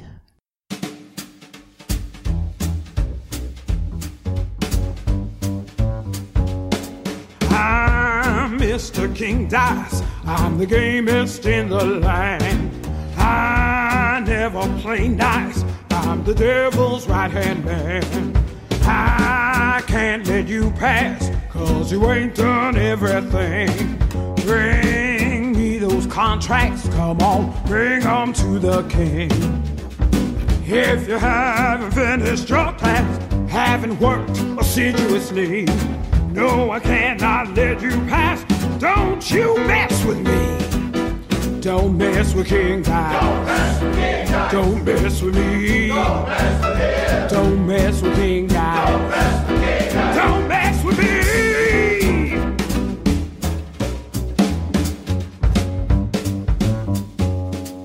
Ah, I'm Mr. King Dice. He just what I say. The devil has his price, and I'll make sure you pay. Don't have time to mess around, and I hope you will agree. Bring me those contracts pronto. Don't you mess with me. Don't mess with King's eyes. Don't mess with me. Don't mess with King's eyes. Don't mess with me. Magnifique intermède. Vraiment euh, chantant, joyeux, incroyable. C'est Cuphead. C'est de la pêche, merci. Euh, écoute, voilà quelque chose de très différent par rapport à l'extrait précédent et le prochain sera tout aussi différent. Mais je pouvais pas passer à côté de ça, c'était pas possible. Euh, déjà, ben voilà, il a été euh, ben, unanimement, euh, euh, voilà, euh, élogieusement euh, accueilli par sa direction artistique. Mais moi, j'ai quelques petites choses à dire sur la musique. La musique, je la trouve vraiment incroyable. De, de quoi il s'agit? Tu n'as même pas dit de quoi il s'agit. Alors, la musique, c'est Die House De quel jeu? De Cuphead. Il Si, vient- si, il je a- l'ai- il a je dit- l'ai déjà annoncé. Il a dit. Et alors, Cuphead, alors. Pardon. Non, mais pas de souci, David. C'est le- les mois de, de, de fin d'année, ces belles choses qu'on raconte. Euh, donc, le compositeur de Cuphead, c'est Christopher Madigan, euh, qui à la base est un percussionniste et qui est aussi accessoirement est compositeur. Alors, donc, les premières raisons qui m'ont fait vraiment euh, choisir Cuphead, bon, ben, c'est euh, ces musiques, en fait, c'est plein de réminiscences du piano bass string, du ragtime, avec des références à Scott Joplin, euh, les big bands à la Duke Ellington, un petit peu des fois d'emprunt à la musique cubaine, des choses comme ça. Mhm. Et donc, bah, j'ai lu un, un article que euh, euh, Christopher Madigan a un petit peu expliqué. euh, et effectivement, euh, alors c'est quelqu'un qui est pas du tout compositeur de jeux vidéo. C'est la première fois qu'il composait une musique pour les jeux vidéo. Et deuxième petite chose, il n'était pas non plus euh, un spécialiste du jazz, en fait, de ce style de musique. Donc c'est quelque chose, bon, il, il en écoutait. Il en a écouté, c'est quelque chose qu'il aime bien, mais il n'en a pas composé lui-même, pas dans ce genre. Donc il a réalisé pour moi une double performance. Déjà, habillé parfaitement la direction artistique de Cuphead, avec justement, ben, il avait, euh, voilà, on lui avait dit, il faudrait que tu, tu me trouves quelque chose de la musique des, des cartoons des années 30, Mm. euh, avec, oui, ces réminiscences de ragtime, euh, du jazz américain, enfin. Et donc, il l'a fait euh, de manière extraordinaire. Il a convoqué, je crois, une- plus de 45 musiciens pour euh, jouer, voilà, dans ses, ses big bands. Il a convoqué euh, le chanteur qu'on on, qu'on écoute dans l'intermède musical. Euh, il a convoqué, euh, voilà, vraiment tout son génie pour vraiment euh, coller le plus possible à la direction artistique de jeu qui est déjà extraordinaire. Bah, la musique, on va dire, embellit, termine de mettre la, cerise sur le gâteau en disant euh, ouais, musicalement, c'est extraordinaire. Et c'est aussi euh, une, sacrée, performance, une sacrée performance, pardon, là pareil, euh, j'ai la voix ah, tout émue, de composer des musiques dans, dans, un genre dont on n'est pas forcément familier dans la composition. On est familier dans l'écoute, mais il a dû vraiment un petit peu vraiment se bah voilà, faire un travail de fond, se pencher un petit peu plus sur ces, sur la musique des années 30, voir euh, voilà les big bands, des choses comme ça, et euh, prendre toutes ces influences et les convoquer pour euh, bah, créer la musique de, de Cuphead. Et là, je trouve que c'est incroyable. Il a il a trouvé des, petites astuces parce que vu que c'est pas quelqu'un qui est dans la musique de jeux vidéo, il disait bah tiens la musique de jeux vidéo elle se répète, elle se répète. Alors moi j'ai pas forcément envie que que elle se répète à l'identique tout le temps et forcément dans Cuphead bah, il y a de la difficulté, on va mourir, on va revenir donc les musiques vont boucler et en fait il a bah, il s'est servi d'un truc qui est spécifique au jazz, c'est euh, ce qu'on appelle les chorus ou euh, de manière plus, plus plus voilà plus on va dire plus originale les solos. C'est-à-dire qu'il a pris la musique et il a fait investir euh, plusieurs solos. C'est-à-dire il va y avoir un solo de trompette, il va y avoir un solo de tuba, il va y avoir un solo de trombone, il va y avoir un solo de piano. Et finalement, ces solos, il les a euh, codés.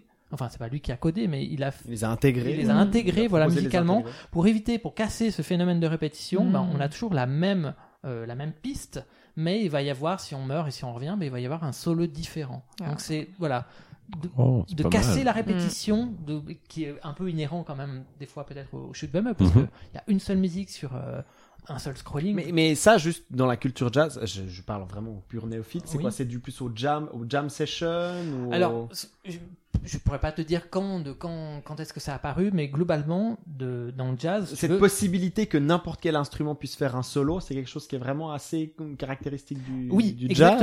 Et en fait, le jazz, de manière générale, euh, quand tu vas par exemple dans un bar pour jouer euh, du jazz, euh, tu, tu vas faire un, un morceau qui est très connu, par exemple, qui s'appelle, euh, je sais pas moi. euh, Hit the road jack. Ouais, It's the Road Jack. Donc, bah, It's the Road Jack, il y a une grille. C'est-à-dire qu'il va y avoir un début, il va y avoir euh, une fin, et ensuite on va recommencer au début. Et au lieu de recommencer au début en, en, ré- enfin, en rejouant les mêmes choses, bah, finalement, il va y avoir un solo de piano qui va, faire, qui va passer par les mêmes harmonies que Mhm. la grille faisait Mhm. entendre.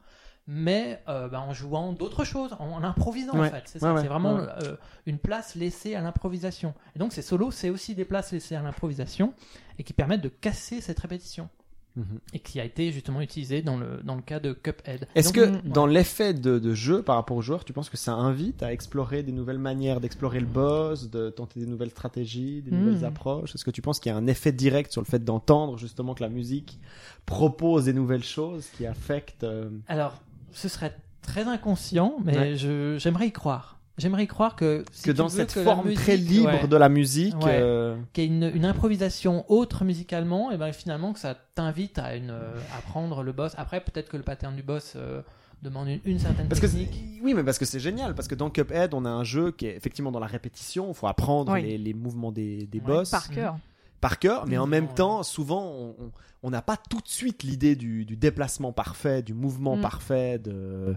et autres. Et c'est intéressant d'avoir ça qui est représenté par une musique qui, en même temps qu'elle in- qu'elle qu'elle définit une sorte Mm. de rythmique, comme tu dis, qui est un Ouais. peu décidée, Mhm. qui invite à l'exploration, À la modulation. euh, Ouais. à la modulation, Pourquoi pas? Pourquoi J'aimerais le croire. Mais, dans un monde mais parfait. pourquoi pas, ouais. Après, monde. ouais. Mais quoi qu'il en soit, déjà, euh, dans un, dans un genre où effectivement on recommence à l'infini, Qui te les rebooste, mêmes trucs. Ouais. au moins, j'ai jamais eu la Mm. sensation de me dire, oh, j'en peux plus, couper Ouais, la musique. ça. Enfin, Il y a Ouais. vraiment, la musique, elle est là, elle est agréable tout le temps, Mm. et je pense que ça doit être lié à ce genre de choses. C'est que vraiment, on n'a jamais le côté trop Non. plein de, Oui. putain, cette musique, que j'ai ça entendu répète. 800 Voilà. fois, lâchez-moi les baskets, quoi. Voilà, c'est une musique qui ne développe pas, en- dans le sens, elle va pas partir euh, dans un développement harmonique autre que ce qu'elle a fait déjà entendre.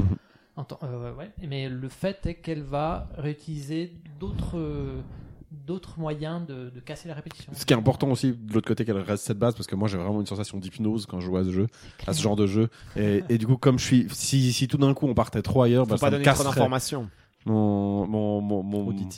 Ouais, pas ouais. ait trop Et puis que ça soit toujours qu'il y ait une base qui est toujours la même, ça me permet de rester dans le bah, dans le flow quoi. Oui. Euh, donc euh, mais c'est astucieux. Elle est, ouais, elle est pas trop distrayante en par rapport à l'action.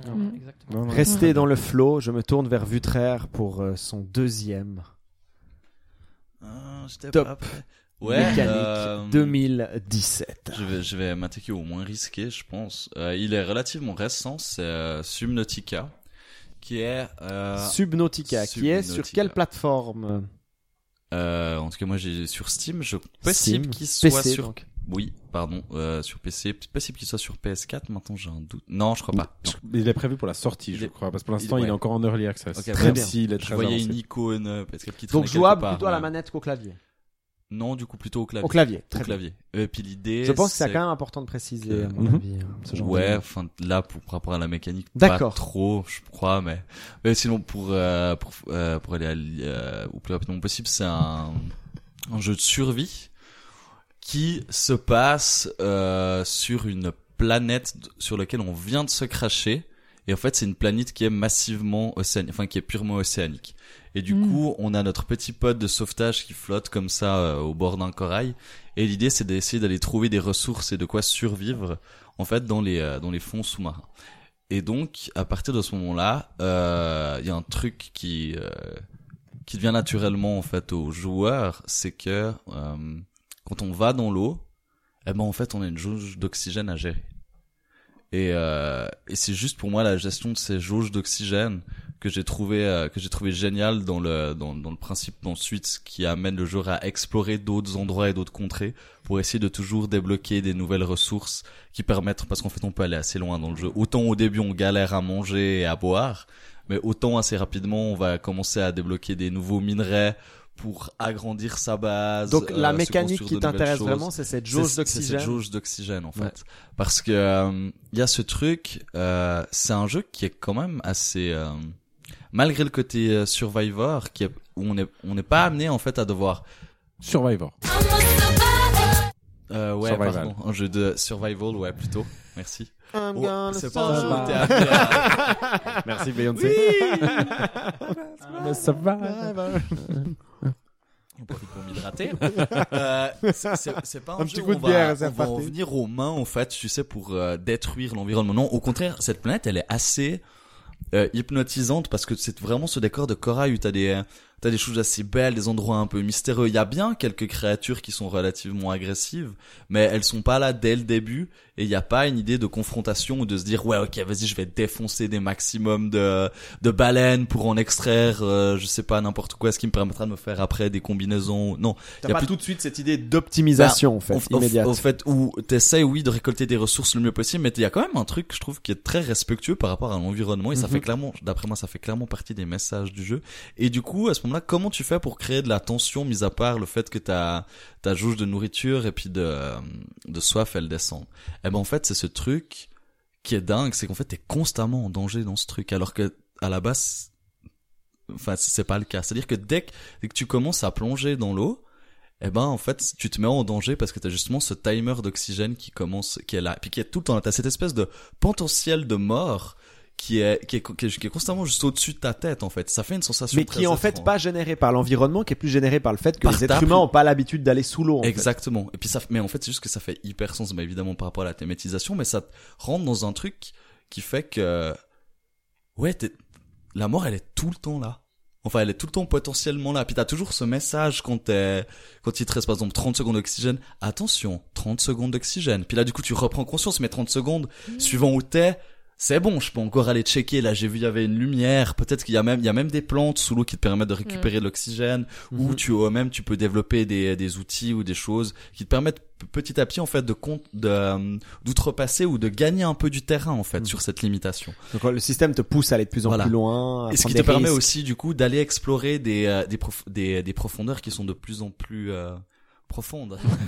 voilà, parce que du coup, mais, mais, et du coup, c'était assez fascinant, cette espèce de climat de stress pour moi qui était, qui était tout le temps là. Il y a une, il y a une grotte qui te passe, qui, euh, qui, qui me pointe le bout de son nez comme ça, et puis du coup, tu dis, mais j'ai envie d'aller dedans, mais si je me perds, euh, je vais devoir remonter pour l'oxygène. Et t'es tout le temps, en fait, cette mécanique principale, elle est tout le temps là, elle te matraque la tête, mais un peu inconsciemment. Au bout d'un moment, tu l'as en toi, enfin, tu, tu gardes en tête, puis naturellement, tu vas remonter dans l'eau, mais t'essaies de gagner du temps. Et en fait, je trouve que c'est, c'est fou, cette espèce de truc tout bête.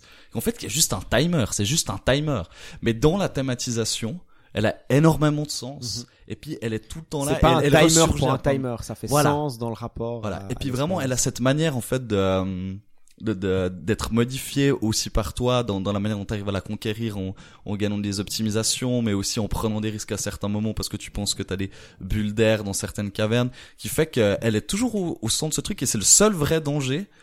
Et euh, j'ai- trouvé ça complètement fou en fait, que moi je tripe sur un timer. Bah, Je suis d'accord. Moi, je trouve qu'en plus de ça, enfin, ce qui est vraiment intéressant, et c'est vrai, moi, j'y suis arrivé à ce jeu parce que quelqu'un disait, alors, il parlait de No Man's Sky, puis il disait, ben que le jeu est tout foutu d'un point de vue de son aspect survival que c'est et puis il disait regardez Subnautica Survivor. euh, de son Beyoncé aspect euh, Ils sont Beyoncé. de De son la, la Beyoncé Gauge. de la La jauge de Beyoncé. Et du coup, il disait allez regarder euh, Subnautica, ce que j'ai fait. Et effectivement, euh, Subnautica, je trouve qu'il c'est pas une une c'est une il y a des vraies prises de décision intéressantes avec. C'est pas juste un, un truc pour te où t'as l'impression qu'il essaye de te retenir, qu'il essaye de te dire ah bah non t'as pas le droit d'aller là- là-bas, tu dois crafter ce truc de merde pour pouvoir aller là-bas. Non, c'est comme tu dis, il y a des il y a des endroits où tu peux tu peux toujours biaiser avec, tu peux toujours jouer stratégiquement avec pour aller là où t'as envie. T'as toujours l'impression de pouvoir le, le tordre de façon à aller là où t'as envie malgré euh, que normalement tu pourrais pas en fait. Et du coup il est il est ouais, il y a une, il y a une vraie tension euh, de choix Ouais. avec ça, tu penses génial. l'équilibrage du, du, du- de justement les algues qu'on te donne.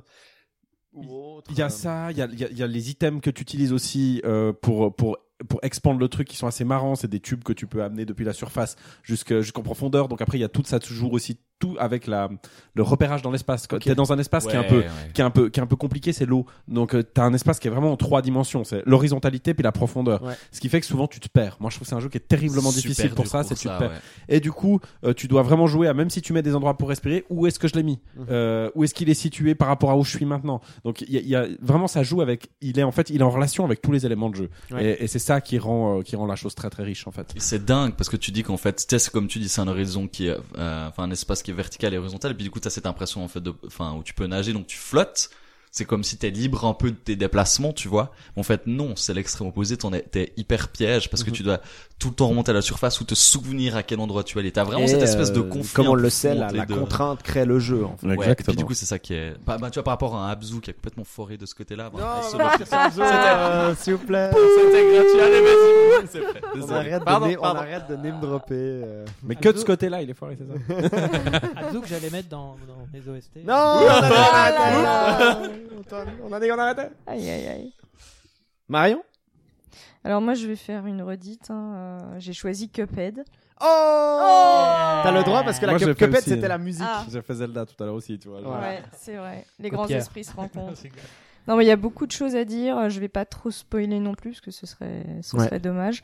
Euh, moi, ce qui m'a attiré au départ, euh, c'est la direction artistique. Euh, c'est juste magnifique. euh, Je te rejoins. Voilà, on, on se croirait dans un, un cartoon. Alors Enfin, qu'il y avait les- une les- vraie inquiétude sur la lisibilité, Oui, hein, quand même. oui. Quand moi j'avais vu le projet au début, je me suis dit, oh là là là Ouais. là, est-ce que vraiment on va comprendre qu'est-ce qui se passe à quel moment Il y a euh, tellement, ouais, voilà, il y a tellement. de On a peur qu'ils se fassent euh, bouffer par la beauté de leur animation, puis qu'ils aient envie de faire trop beau, et puis finalement ça affecte un peu le plaisir de jeu. Ouais, bah moi j'ai pas eu ce problème-là. En tout cas, j'ai pas fini le jeu. Euh, Voilà.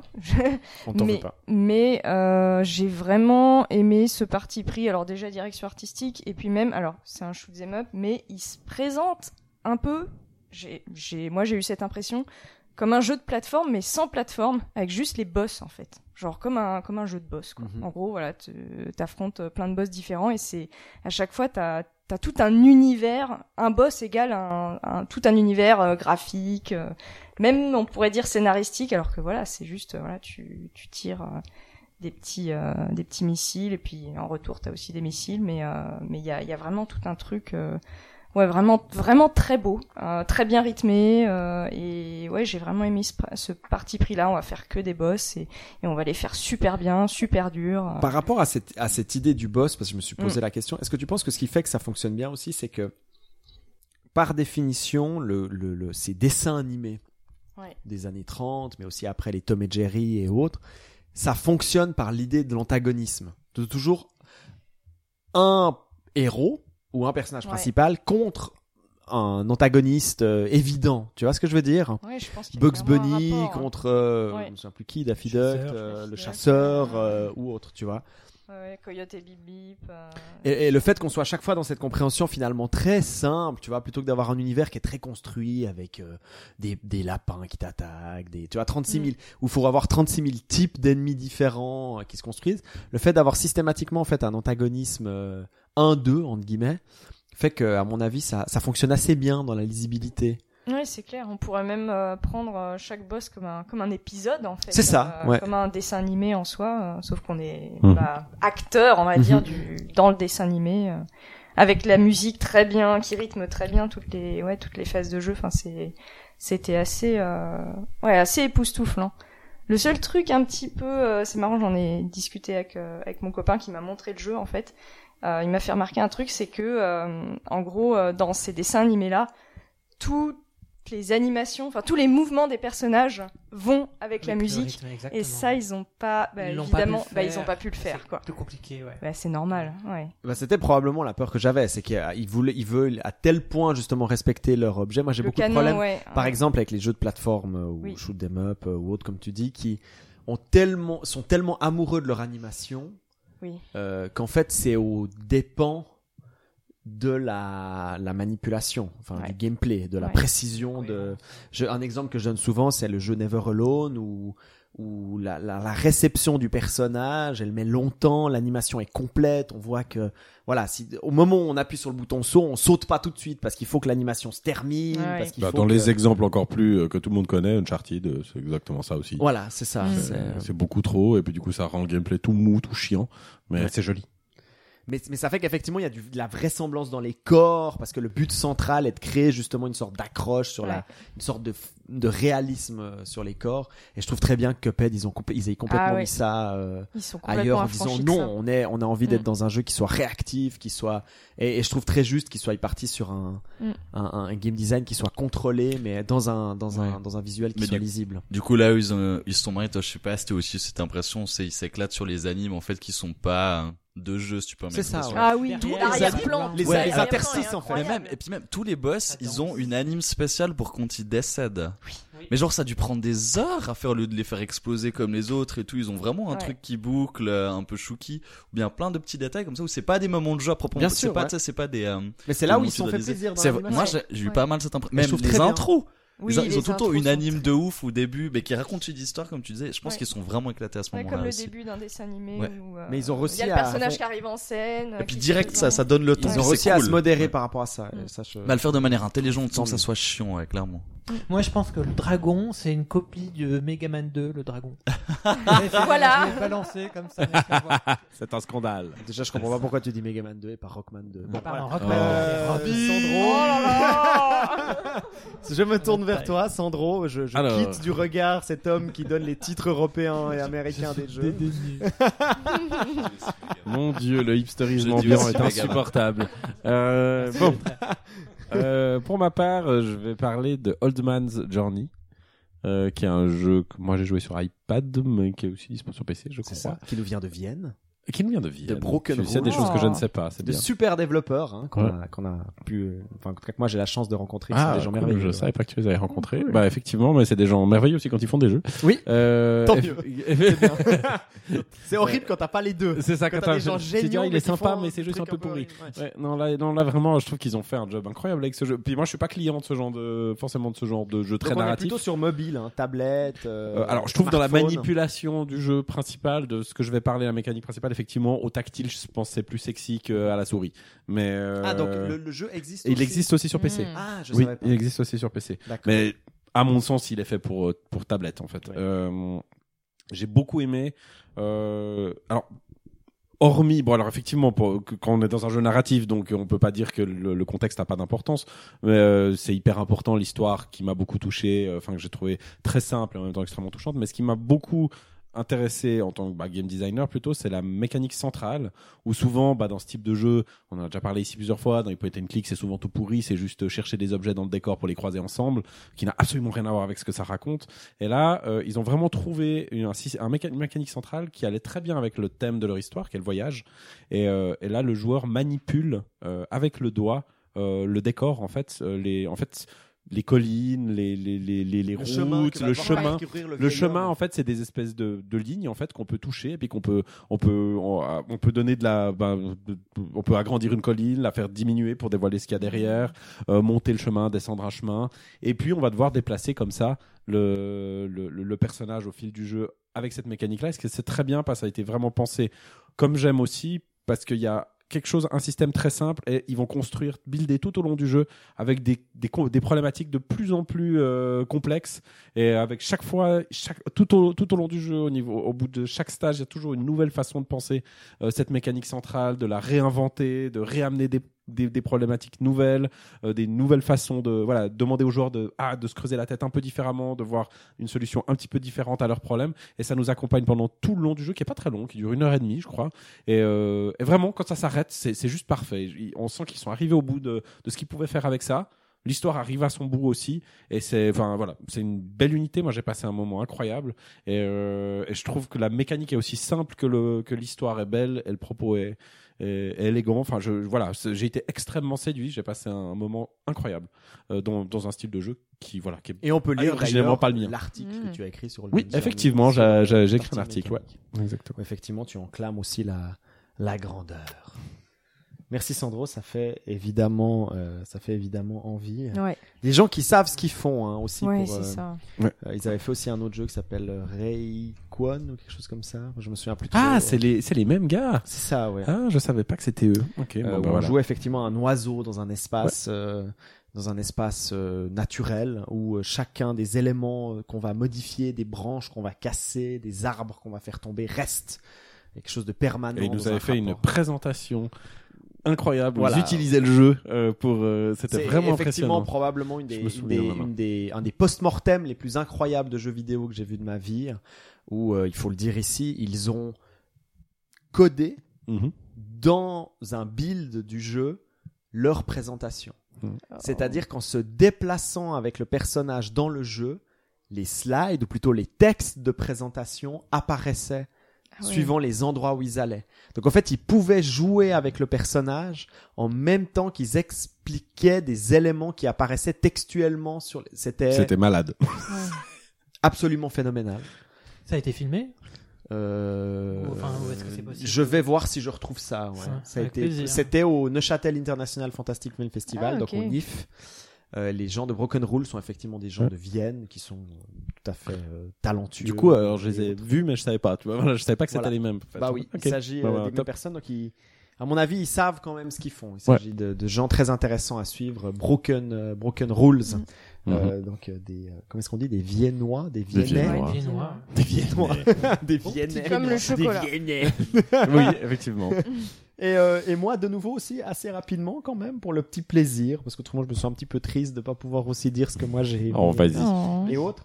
Euh, je vais je vais choisir une mécanique une fois de plus très spécifique. Hein. Le, le but n'est pas non plus de dire que c'est le meilleur jeu du monde, hein, mais pour moi ce qui a- ce qui m'a énormément marqué, c'est ce que je vais appeler la mécanique des VHS euh, dans Resident Evil 7.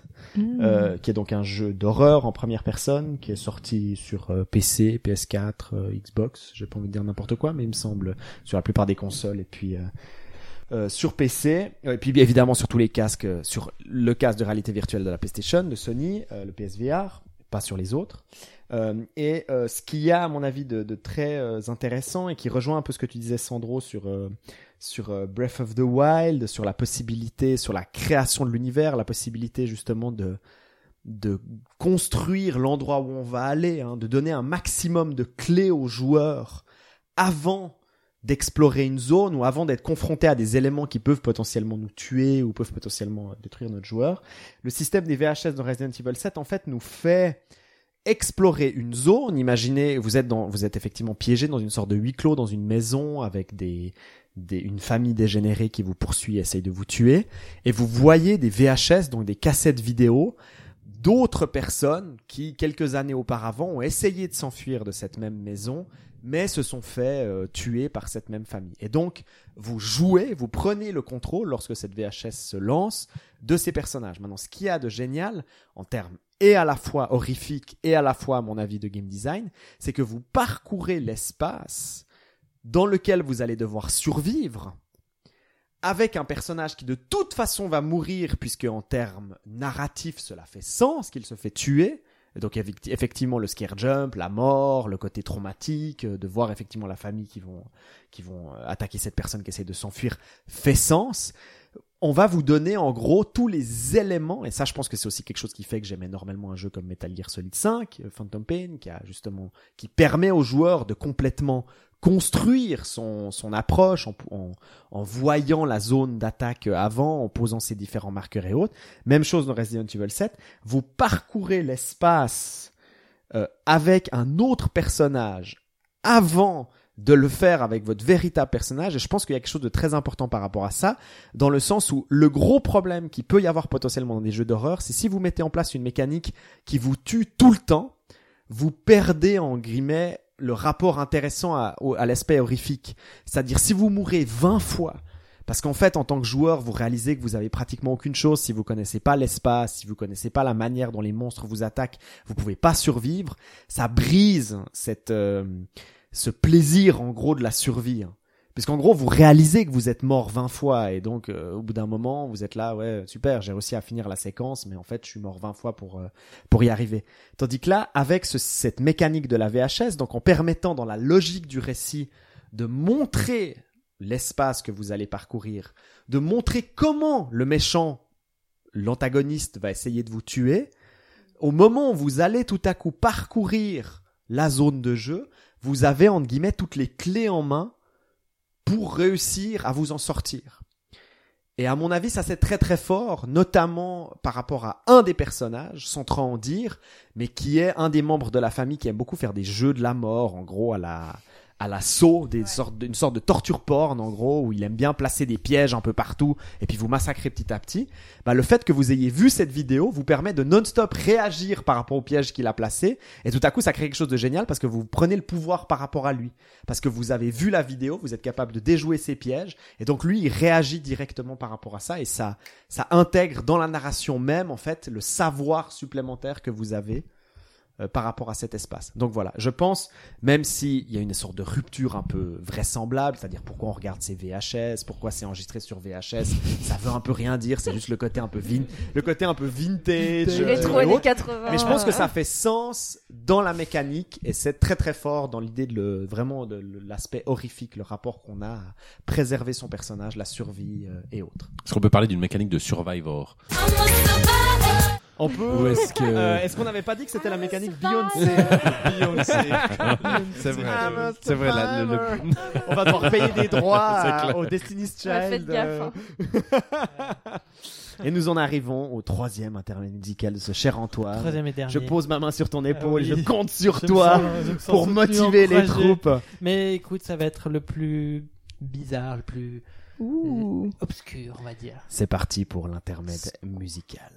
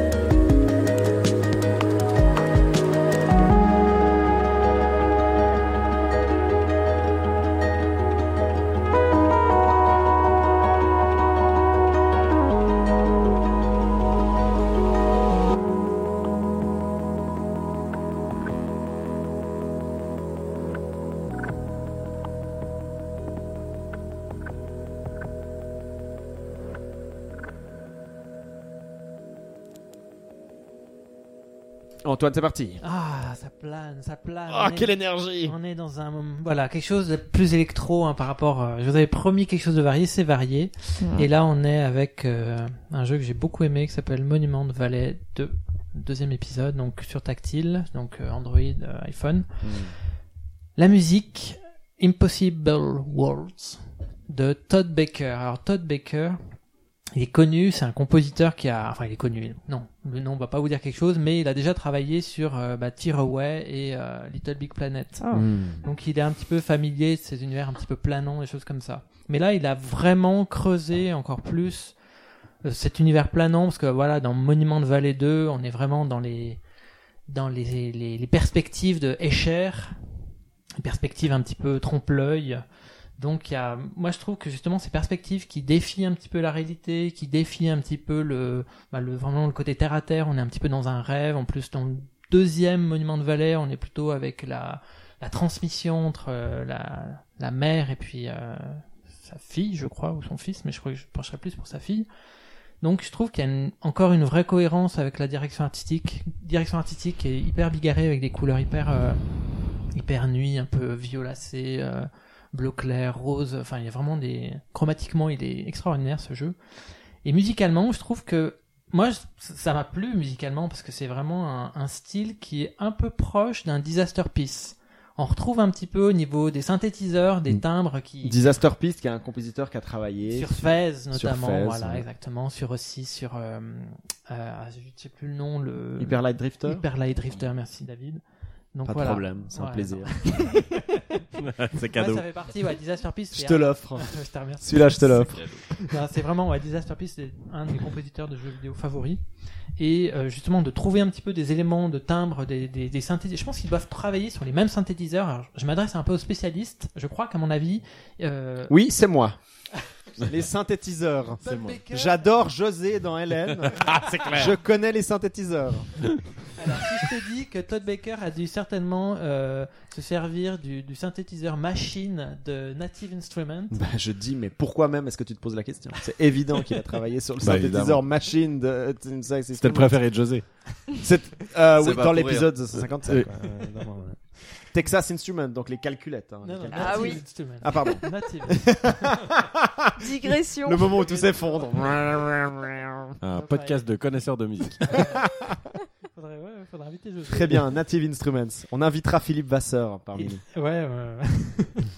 Et du coup, ouais, donc j'ai vraiment, moi j'ai vraiment aimé ces, ces utilisations de, des synthétiseurs dans cette mu- musique vraiment hyper. euh, c'est c'est la musique, euh, comment on pourrait dire, je sais pas, c'est pas de l'easy, c'est pas de l'easy listening, mais c'est vraiment la musique hyper euh, qui te plonge dans l'univers vraiment. Mhm. Et c'est un jeu qu'il faut faire vraiment avec les écouteurs, D'accord. parce qu'il y a vraiment comme dans euh, euh, Journey. Parce que ça devient une mode maintenant au début des, des jeux un peu de maître. Il faut écouter avec les écouteurs. Non, non, non. gars, Là, parce qu'il y a la musique. Des fois, je suis un peu là, ouais. oui, oui, oui. Alors des fois, ça peut être vraiment euh, parce qu'il faut être dans l'ambiance. Non, non. Là, il y, a une- il y a une telle cohérence entre les actions tactiles, les actions scénaristiques, un petit peu de qu'est-ce qui se passe, un petit peu plus la, la- le personnage avance, plus il y a le décor qui va se déconstruire, enfin, qui va interagir, qui va te proposer d'autres énigmes, Mhm. et la musique réagit vraiment Aux actions, action. extraordinairement aux actions et aux, aux actions scénaristiques.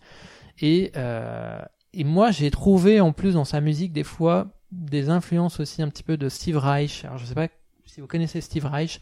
C'est un compositeur américain qui est encore Bien sûr. vivant. Il est ah non mais je, je, Je, le, Sache. je je le vous- connais bien. Je vous je vous invite Non. vraiment à écouter du Steve Reich. C'est ce Ouais. qu'on- c'est un des précurseurs de la musique répétitive Ah, avec avec, euh, avec euh, alors, la, mémoire des noms me, me fait défaut, mais voilà, c'est un précurseur, un précurseur, un précurseur de la musique répétitive et euh, il y a un petit peu l'utilisation de cette euh, des influences de Steve Reich au niveau harmonique, au niveau répétition, euh, qui rend la musique de Todd Baker vraiment, moi je trouve unique. Et j'avais envie de prendre un jeu qui était, on en parle, on en a parlé de Monument de Valley 2, mais mais pas assez. Ben, le problème, c'est qu'il est passé effectivement un peu au milieu de tout ça parce qu'il reprend beaucoup des mécaniques déjà du 1. Donc c'est vrai que Les gens ont lu mon article. Euh, sur le 1, donc du coup ils ont arrêté d'acheter le 2. Ce qui me touche Et, beaucoup. et Sandro Oh là replug, là. replug un de ses articles. non, mais c'est vrai que c'est un peu la malédiction des suites. Hein. Ouais. C'est que voilà, c'est on a l'impression très vite. euh, en plus, si on s'appelle Monument Valley 2 Hmm. et pas genre Monument Valley 2. point, euh, The Origins Ouais. ou je sais pas quoi. euh, beginning. The New Beginning. On a l'impression qu'en gros, voilà, c'est plus du même, quoi. Alors moi, je- si je peux donner mon, mon petit euh, mon petit ajout, je pense qu'ils ont vraiment euh, vraiment en- donné une importance encore plus forte à l'aspect sonore. D'accord. Je pense que rien que pour ça, ça mérite d'être. Ce qui euh, est osé pour un jeu sur smartphone. Oui, mais après, tu vois, il y a aussi. Il faut oser parce que s'il y a bien un truc que la, où c'est assez bâtard la musique, c'est quand même les espaces smartphones où les gens Mm. ont peu de temps, c'est quand même avoir des écouteurs à écouter. Ça reprend un petit peu un autre jeu qui est sorti il y a un petit peu un peu plus longtemps qui s'appelle euh, Sword and Sorcery Ah oui. Brothers, Clairement. qui est d'un studio euh, québécois ou canadien je- qui s'appelle Capybara. Canadien. Canadien, ouais. canadien. Qui- canadien. Mais J'ai pas envie de me faire. Ouais, alors moi je, je dirais canadien. Indépendance. J'adore, j'adore ce, ce studio et justement il, il, y a, il y a un petit peu cette, cette espèce de, de, de, il continue un petit peu une mode de ce jeu mobile avec euh, un univers vraiment un- une, une imprégnation de l'univers avec des mécaniques qui sont propres au jeu. Ben ici dans Sword and Sorcery c'était vraiment tout au tactile mais avec des combats, avec de l'exploration et Monument de Valley 2 avec euh, ben justement cette espèce de fausse 3D et ces mécaniques de de il faut déplacer des pans de voilà. Je peux de- faire la langue de pute. Non. Depuis quand Non. tu poses la question Mais ils ont quelque chose en commun, effectivement, ces deux jeux. Oui. Moi, j'appelle ça Ah. une, une absence de gameplay sur un lead visuel magnifique. Oh. Mais je, je pourrais le vide intersidéral Je pourrais- je pourrais sur un, un, un lead. euh, C'est très beau, hein. mais- Gameplay, oui, tu es très peu spectateur. Enfin, tu es plus spectateur finalement de ce qui se passe que, que joueur. Mais c'est un jeu qui, qui comme Sword and Sorcery, c'est un jeu qui se fait en une heure et demie, Mhm. deux heures. C'est pas grave pour moi, Ouais. tu vois. Autant si c'était sur 6 heures de jeu, je te dirais ok, là c'est Ouais. vraiment euh, ça, ça, ça plombe. Au bout d'un moment, on se fait chier. Mais Moi, mon problème Ouais. à la base, c'était qu'il s'était prétentieux, en fait. C'est pour ça que je, trouvais très. ouais, un peu T'as vu. T'as vu. Mais il y a, Euh. il y a pour moi que musicalement il y avait quelque chose de En d'intéressant. même temps, euh, euh, ça s'inspire d'un pionnier de la musique répétitive, donc euh, tu peux pas tester Sandro. Je crois, ça c'est mon hypothèse. c'est mon hypothèse. Qui s'appelle Reich. Alors moi, je suis pas d'accord avec Sandro et moi, je te rejoins tout à fait, Antoine, sur Merci, euh, la cohérence, enfin le, la, ah, la relation entre les deux jeux. Ou Sword and Sorcery, pareil, euh, la, la BO est super, enfin très très belle. Et tu joues le jeu au casque, enfin vraiment Oui, c'est voilà. pas comme un petit jeu comme ça mobile Mhm. où euh, tu t'en fous un petit peu. Et où euh, vraiment il y a des mécaniques qui sont complètement liées euh, au son et où tu te repères, enfin dans Sword and Sorcery, les séquences de combat, tu te repères à, à la musique. Est-ce que vous Pour, vous euh, souvenez de l'espace dans lequel vous étiez quand vous y avez joué? Il y a quelque chose de très fort à mon avis sur les jeux où tu mets ton casque, où tu te souviens Ma chambre. dans ton lit, Mon dans lit. ton- Moi, des Dans fois, dans, dans une euh, salle d'attente, des trucs comme ça, ouais. quoi. Mais Ouais. tu vois, ce, ce genre de jeu, moi, je trouve qu'il casse un petit peu avec les jeux genre euh, Cut the Rope, qui sont des jeux de l'instantané où il où il n'y a pas, même si musicalement ou sonorement, euh, ils ont fait quelque chose de bien, mais il n'y a pas besoin de, de s'imprégner de l'univers. Là, c'est un peu, les- on va dire, les jeux d'aventure pour mobile, C'est qui ça. sont dans la forme mobile, c'est-à-dire qui durent que deux heures, qui durent Mm. pas, pas plus longtemps que ça, mais qui imprègnent vraiment le joueur pour avoir une, une, pour être habité à un autre degré que des jeux sur l'instant, des jeux, euh, on fait un niveau, on fait quelque chose. Là, c'est vraiment, c'est des jeux qui veulent approcher le jeu d'aventure sur téléphone. Mm. Et je trouve que, comme tu l'as dit Marion avec euh, Sword, euh, Sword and Sorcery, l'envie de de- d'habiter l'univers et l'envie ce- ce- cette imprégnation elle passe aussi par le ouais le port du casque parce qu'il y a vraiment un Ouais. aspect sonore qui est hyper travaillé Merci beaucoup euh, c'est un plaisir Antoine. Et je me tourne vers Sandro qui va nous convaincre que son temps est mieux investi en jouant à ses jeux à lui. Oui, je pense. que- si on veut jouer, en tout cas. ah, ah, écoutez-le Après, Il en faut pour tous les goûts. si on aime la jolie musique et les graphismes, après on peut, on peut aller jouer à. Attention, Valley. Mario Paint Après. Alors que le mec, il a parlé de Old Man Journey. Justement, c'est le contre-exemple absolu Ouais. de ça, Old Man Journey. Euh, donc, euh, oui, je vais parler d'un jeu de société euh, qui s'appelle Cool. Premier jeu de société. euh, qui s'appelle Santorini. Euh, et c'est très simple. euh, je vais parler de son unique mécanique vu qu'il en a qu'une. Euh, en fait, c'est ça qui m'épate. En fait, c'est qu'il y a un élément de jeu et un objectif. Et puis à partir de là, il fait un jeu que tu peux jouer, mais un nombre gigantesque de fois et qui, enfin, que je joue encore euh, régulièrement et qui, j'ai l'impression ne s'épuisera jamais tellement il, enfin, tellement il est impressionnant. Euh, c'est simple. On a deux, on est sur une map fermée, quadrillée, style échec. Et puis euh, on a deux ouvriers chacun, chaque joueur a deux ouvriers, ça se joue à deux. Et puis ben à notre tour, il faut avancer un ouvrier et construire un élément de bâtiment. C'est en 3D, donc on construit des bâtiments de trois étages euh, en 3D. Et puis le but, bah, c'est le premier qui a réussi à coller un ouvrier au troisième étage qui a gagné. C'est C'est simple. c'est Enfin, tout. Il y a rien d'autre. Et et ça marche mais incroyablement bien. Enfin, c'est d'une c'est d'une pureté que ça me ça me ça m'en laisse les, les Oh. bras ballants. Je, je, je, je- je- j'étais un peu dégoûté quand j'ai vu ça. J'ai une sorte de, une sorte de dire, mais comment on arrive à ça? Bon, alors ça m'a rassuré, j'ai cherché un petit peu, il a quand même mis 11 ans, donc bon. Ça- voilà. Comme quoi, l'un dans l'autre. Mais, euh, mais voilà, mais c'est très très impressionnant. Vraiment, c'est c'est waouh. Le- Son, son défaut, c'est que c'est très difficile à trouver. C'est un Kickstarter. Euh, du coup, il est vraiment difficile à trouver, ou alors une fois trouvé, très cher. Euh, mais ça vaut vraiment tout l'or du monde. Vraiment, c'est très impressionnant. C'est ça se renouvelle. En plus, ça, il a rajouté après un système de pouvoir. Mais j'ai jamais utilisé le système de pouvoir parce que y a pas besoin. honnêtement, c'est là pour le pour, pour, pour le décorum quoi. Vraiment, ça a pas de ju- juste comme ça. C'est c'est voilà, c'est c'est c'est- ça suffit ça suffit quoi. Les tactiques sont sont énormes. Il y a énormément de. Enfin, plus on joue, plus on. Ah, ok, je dois. je- Enfin, j'aurais dû m'y prendre comme ça. Enfin, chaque partie, on apprend quelque chose. On, on voit de nouvelles possibilités. Enfin, c'est avec aussi peu de mécanique, c'est. Mm. Je sais pas quoi dire de plus. À part que j'ai envie de pleurer. Merci Sandro. on, va, on, va, on, va, on va te laisser pleurer dans ton coin alors. Pose le micro ici et va pleurer dans le coin. Ça donne envie en tout cas. Ouais. Ouais. Je cherchais la boîte des yeux. Il y en a deux, Mais- elles sont là-bas. Ah oui. C'est marrant hein, ce revival des jeux abstraits, mais avec un, un thème qui est mis dessus. Enfin, c'est assez à la mode en ce moment. Et, euh, moi, Bah, ça je me pense fait plaisir parce que j'adore les jeux abstraits. Et je pense que c'est l'idéal en fait, c'est quand on arrive Mm. à avoir une mécanique aussi simple, aussi aussi épurée, et en même temps elle raconte quelque chose parce que là, visuellement, la construction du village ça a l'air beau en est plus. hein. hyper impressionnante. Vraiment, c'est Mm. on voit vraiment euh, l'île Chouette. de une, une île de Santorin différente poussée Ouais. à chaque partie. Donc c'est Les habitants sont des Santorini?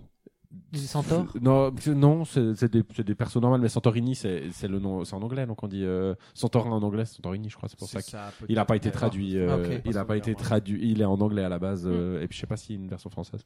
Donc ils ont laissé le, nom anglais, mais euh, non. Sinon c'est des ouvriers euh, les deux persos. ok. Dans l'Antiquité grecque. Ça fait effectivement partie de ces jeux assez impressionnants, qui était d'ailleurs dans une de tes multivitamines, Oui. dans un des derniers tartines mécaniques, où c'est assez impressionnant quand tu réalises que les règles sont expliquées en peut-être 30 secondes Ouais. C'est fou. Mhm. et que dès ton premier mouvement, tu es déjà en train de réfléchir et il y a déjà Mm. une tension Mhm. immédiate qui se met en place. Mhm. C'est là où tu réalises quand même que effectivement il y a quelque chose d'impressionnant. Ouais, c'est c'est méchant. Et en plus de ça, paraît-il, pour en parlant de thématique, Mm. euh, ben, un ami à nous en commun qui est euh, qui est dans euh, qui connaît bien l'histoire de la Légion, etc. euh, il me disait que les dieux étaient Mathieu euh, Pellet oui, Mathieu Pellet. D'accord. Mm. Euh, disait De que le, Games, choix de des Chagata dieux, Games qui a été le- faite sur euh, Tartine Mécanique. C'est juste. Euh, le, le choix des dieux et, le- et les pouvoirs qui, lui, qui leur ont été donnés, euh, ils ont vraiment fait à, quelqu'un de très sérieux et que c'est Mhm. pas euh, que ça n'a pas été juste balancé comme ça un petit ça, peu au petit ouais. bol pour faire ah ah, vous avez vu on a mis des dieux. Donc euh, non que c'est en plus de ça c'est c'est bien fouillé quoi. chouette. Santorini. Ouais. euh, Jetez-vous dessus même si c'est difficile à trouver. Oui. Monsieur de la Vutre, vous traire votre dernier, Notre Beyoncé. Votre ultime bafouille. votre ultime bafouille. Ah, du coup, j'hésite. Mais il y en a un autre qui Oh. m'est venu dans la tête. Alors, je pense que je vais y aller avec mes. Est-ce que tu arrives à doubler? Non. C'est tout, c'est tout À- ça est trop différent. À doubler? Non, non, non, pas doublage, pas doublage. Avec Survivor, tout ça là? Non, non. Alors en fait, c'est Pyre. Euh, je sais pas pourquoi je l'ai. Euh... et Puis en fait, j'ai réalisé que qu'est-ce que j'avais adoré dans Pyre, c'est des moments assez précis parce a Pyre de Super de Giant, Super Games, Giant Games. Donc après Bastion et Transistor, Ah, ouais. qui est sorti sur euh, EPS. PC et PS4. en tout Ouais, en tout cas, euh, certainement le jeu le plus improbable à qui sont des gens qui ont créé Transistor, Transistor et Bastion. Bastion. Ouais. Et, euh, pour faire court, il y a un, un jeu qu'on peut imaginer un peu divisé en deux phases, dont une qui est une espèce de NBA euh, d'entre deux équipes qui se balassent une espèce de boule et qui doivent mettre dans le foyer opposé. En vrai, qui se joue avec trois joueurs. Euh, on passe les subtilités, c'est pas le truc qui m'intéressait le plus à ce moment-là, mais surtout que après ces matchs, enfin, ces matchs, ils ont un enjeu dans l'histoire globale qui se passe sur une espèce de, de grande map finalement tout ce qui est de plus euh, relativement classique où on se promène avec un chariot puis on va définir à quel endroit on décide de s'arrêter pour faire ces matchs de, de NBA. Et euh, en fait, moi, il y a un truc qui m'a marqué, c'est plus ou moins les conditions d'échec et de réussite. Euh, C'est-à-dire qu'en fait, assez rapidement, on va former une troupe de joueurs. Et euh, ces joueurs, au fur et à mesure de notre voyage, on va apprendre un peu plus sur eux, sur qu'est-ce qu'ils font dans cet endroit, qui est un peu une espèce de purgatoire d'anciens prisonniers. Et euh, on réalise que plus on progresse dans le jeu, plus ces gens, en fait, ils ont une chance de retrouver leur vie d'avant et de racheter leur liberté en réussissant ces matchs de NBA. Voilà. Mais en fait, le truc, c'est que si tu veux euh, que ces gens ils retrouvent leur vie d'avant, ce qui est un peu tous leur objectif, plus ou moins, euh, c'est-à-dire que tu vas les faire gagner en fait au, euh, au jeu de NBA et ça du coup c'est quand même un peu une espèce de réussite mais en même temps à ce moment-là si tu réussis à les faire accéder à ça tu te sépares d'eux dans ton équipe et fait, tu continues l'histoire sans eux alors que tu t'étais attaché C'est-à-dire Ouais. en répondant à leur affect, à ce Ouais. qu'ils ont envie, tu tu t'acceptes de t'en séparer. en fait. voilà mais puis Donc, souvent c'est de perdre une possibilité Voilà. de gameplay. de- une possibilité de gameplay et puis aussi un peu un- une attache parce que tu t'es enfin en tout cas la plupart du temps les personnages que tu décides de creuser de mettre en avant et de mettre dans ton équipe il y a un truc qui se passe ou par rapport à leur histoire et puis les relations qu'ils peuvent nouer avec les romance, euh, Voilà, enfin c'est pas oui, on peut dire ça. Et surtout le truc en fait qui fonctionne euh, avec ça, c'est que lorsqu'on échoue euh, le jeu il va pas dire ben vous allez vous allez refaire le match. Il part du principe qu'en fait le joueur qui avait euh, qui avait une chance de rejoindre le monde des vivants, eh ben en fait il a raté, il est pas digne. Et du coup sa possibilité elle est grillée. Et du coup il reste avec nous dans l'équipe, mais on voit qu'il est tout déçu et tout triste et qu'il y a un truc qui lui a échappé. Alors il a une chance de pouvoir y retourner, mais il y a un truc très étrange dans cette condition d'échec où, euh, ok, j'ai déçu un de mes personnages, puis ça m'em- ça m'embête parce que j'avais vraiment envie qu'il y arrive, même si c'était difficile pour moi de prendre la décision de le laisser partir. Et du coup, on casse ces espèces de il y a pas, il y a la possibilité, si on a creusé dans les menus, de refaire un match en ça. reprenant une sauvegarde. Ça, Et ça, c'est le truc qu'ils ont un peu gâché. Ouais. Mais la plupart du temps, tu le fais. Enfin, les gens qui ont envie de jouer le jeu, ils le font quand même. Ok. Ah, sinon après pour revenir puis après j'arrête. Finalement j'aimais bien ce truc. Il était intéressant parce qu'il fait aussi écho sans spoiler euh, grandement à comment le jeu se termine. C'est qu'il n'y a pas de grande cinématique, euh, tout ça machin. Il y a vraiment il y a un truc qui est gris durant tout le long du jeu en fait. Et ça j'ai trouvé que c'était assez fou de l'avoir réussi à le diluer comme ça euh, tout du long, y compris dans ses conditions d'échec et de, de victoire. Ça faisait longtemps que ça m'avait pas été, été éclaté le dénouement d'un match vrai de qu'il y a une NBA sorte Galactique. d'uniformité par rapport à l'expérience. Tout à fait. Ouais alors c'est ça que je voulais dire ouais. C'est-à-dire que même dans le final, en gros, quel que soit le parcours qu'on a choisi de d'avoir, il y a quelque chose de d'entier. en d'entier fait. par rapport justement aux gens qui ont réussi à monter, qui ont Qui, réussi à qui sait qui sont et qui ont été exilés, qui sait qui sont restés dans l'expérience et autres. Ça, je trouve que c'est effectivement, je, je vois ce que tu veux dire. C'est assez entier, quoi. Mais en fait, le voilà, c'est ça que je trouvais chouette. Et puis avec ce truc assez fou du euh, ah mince, il reste, il reste avec moi, mais j'avais quand même envie qu'il soit heureux. Enfin, je sais pas, c'est c'est gris. Il y a un truc qui est que, que moi j'ai trouvé gris. Après, Mais pas dans le mauvais sens- pas dans le mauvais sens du terme. Toi qui as vécu ça, parce que moi pour le coup je m'y suis refusé, puisque j'ai redémarré les matchs, puisque je voulais. Ouais, mais ça non, il fallait pas. Pardon. C'est comme ça que j'ai joué. Point. Ouais, ouais, Le jeu ouais, me bien, bien Le sûr. jeu me le permettait de le faire, donc je l'ai fait. Il Euh, le cache. Est-ce que, en termes d'écriture, il y a quelque chose qui est réellement exploré dans la, la tristesse du personnage de pas avoir pu être sélectionné, le, le, le fait de rester dans cet espace, dans cet espace de jeu Est-ce que tout à coup tu te dis ah ben en fait c'est quand même intéressant qu'il soit encore là euh, ou pas? Bah du coup certains oui parce qu'on se rend compte qu'ils étaient mieux en bas. Ok. Du coup, t'es pas- t'es t'es passé à côté du jeu. non, je rigole. Voilà. euh, Non, je rigole. je vais noyer mon ma tristesse. Merci, euh, merci Vutraire. Je me tourne maintenant vers Marion Bareil pour son sa dernière sélection, son dernier. J'aime pas trop l'expression coup de cœur, mais sa dernière si, coup de cœur. ouais. mécanique, son Mm. dernier son dernier élément de jeu qui l'a marqué dans l'année 2017. T'allais dire Zelda Elle est tellement lapsus Ouais, j'avoue, il y avait était au bout de tes lèvres. Non, ça Alors, c'est vraiment vous qui avez. Ouais. Bah, moi, je vais terminer par un jeu de société Oh aussi. Tant mieux. Et notamment son extension qui est sortie cette année. Le jeu, il s'appelle Magic Maze. Et l'extension, c'est Magic Maze Maximum Security. Maximum security. c'est un jeu super drôle. Et ce que j'ai vraiment aimé, euh, c'est que la mécanique centrale fait pas du tout jeu de société, mais est très inspirée par le jeu vidéo. En fait, le jeu, euh, il se définit comme temps réel, et c'est vraiment ça en fait. Je vous explique. En gros, Euh, c'est un jeu coopératif. Euh, on joue contre le temps en fait, et euh, on joue des. Comment ce temps est construit? Il y a un timer Il y a un timer, il y a un sablier. Ok, un sablier. Voilà, c'est ça. On joue des aventuriers. Mhm. Donc il y a un elfe, un barbare, un nain, voilà. Ouais. Ils sortent d'un donjon, ils... c'est la loose. Voilà, ils ont pas de trésor, ils ont rien tué ou quoi, et ils doivent se restuffer. Et pour ça, ils doivent aller au centre commercial.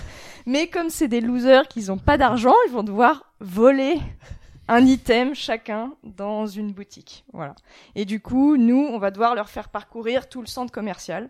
Donc euh, le plateau, il est modulaire, donc il y a plusieurs euh, tuiles. Chaque tuile est quadrillée. Et en fait, on fait bouger. Qui, qui- donc, pour le coup, le plateau se transforme à chaque partie. En, En gros, on choisit. Oui, c'est ça. On choisit aléatoirement une tuile. chacune des- Donc, le centre commercial sera différent tout le temps. tout le temps. Ouais. Voilà, c'est ça. On commence dans une tuile centrale. Et le truc assez fort, c'est que en fait, il n'y a pas de personnage attribué par joueur. Chaque joueur a un mouvement. Donc machin peut euh, faire bouger tous les personnages vers le haut, vers le, vers le nord, pardon. Ouais. L'autre vers le sud, l'ouest, l'est. Il y en a un qui peut euh, faire explorer l'elfe. Donc chaque personnage a des compétences. Donc il y a machin qui peut, joueur 3 par exemple, qui peut activer la compétence exploration via euh, l'elfe, euh, Ouais, l'autre ouais, ouais. euh, piétinage de la caméra de sécurité, du barbare. Enfin, Ok. voilà. Donc chaque personnage, chaque joueur a Déjà, un l'univers, mouvement. il a l'air assez génial. C'est assez drôle. Chaque joueur détient un mouvement et ou une capacité spéciale. Et alors, on n'a pas le droit de parler pendant le jeu. Donc on met le timer en route. Et Ça, c'est clairement indiqué dans les règles. oui, ça oui, oui, c'est très drôle. Mais on a le droit d'élaborer une stratégie avant, D'accord. avant de balancer le timer. Donc c'est super. On voilà, on est autour de la table et on se dit, ok, alors on va commencer par diriger le barbare par là. Toi, tu vas faire explorer l'elfe pour euh, faire évoluer le plateau, découvrir une nouvelle tuile, etc., etc. Et après, une fois qu'on a mis le timer, bah on peut plus parler. Et du coup, il faut vraiment euh, bah, sentir, on va dire, le jeu, être dans le flot du jeu.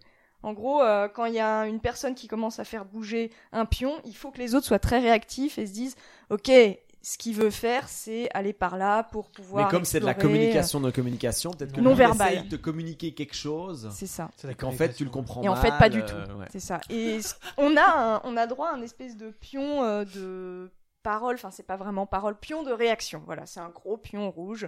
Et tout ce qu'on peut faire, c'est regarder de manière très intense la personne à qui on veut dire quelque chose. C'est que du non-verbal. en Oui, c'est ça. Et on peut taper, enfin, sur la table avec euh, ce, ouais, ce pion de d'intervention. Il y en a un par personne ou? Non, il y en a Ah. qu'un seul. Du coup, vraiment, tu prends la parole et tu fais. c'est ça. Tu peux faire des gestes pour indiquer? Non, t'as pas le droit. T'as Ok. pas le droit Pas- au pas-. Pas de compréhension. en fait. Non, le seul moment où on a re- le droit de parler, c'est euh, des petites cases où on a le droit de retourner le sablier. Donc c'est des gains de temps. C'est limité parce qu'il n'y en a pas, enfin il y a Mhm. un nombre fini de, bah, de cases comme ça de- sur les tuiles. Du coup, euh, voilà, on n'a pas droit à cette euh, bah, capacité-là, euh, un nombre infini de fois dans le jeu. Du coup, il faut vraiment choisir les moments où on va remettre le sablier, retourner le sablier et, et pouvoir prendre la parole. Voilà. Et du coup, le côté ouais, temps réel, j'ai trouvé ça assez, assez fort, quoi. Le tour par tour, il dégage complètement, enfin, et tout se fait de manière hyper euh, rapide, ou pas du tout, de manière très énervée. C'est- très drôle. C'est marrant parce que j'ai l'impression qu'en fait, quand tu élabores la stratégie avant de retourner le sablier, une fois Mm. qu'il est retourné, tu dois un peu te souvenir aussi. C'est un petit peu un, Oui.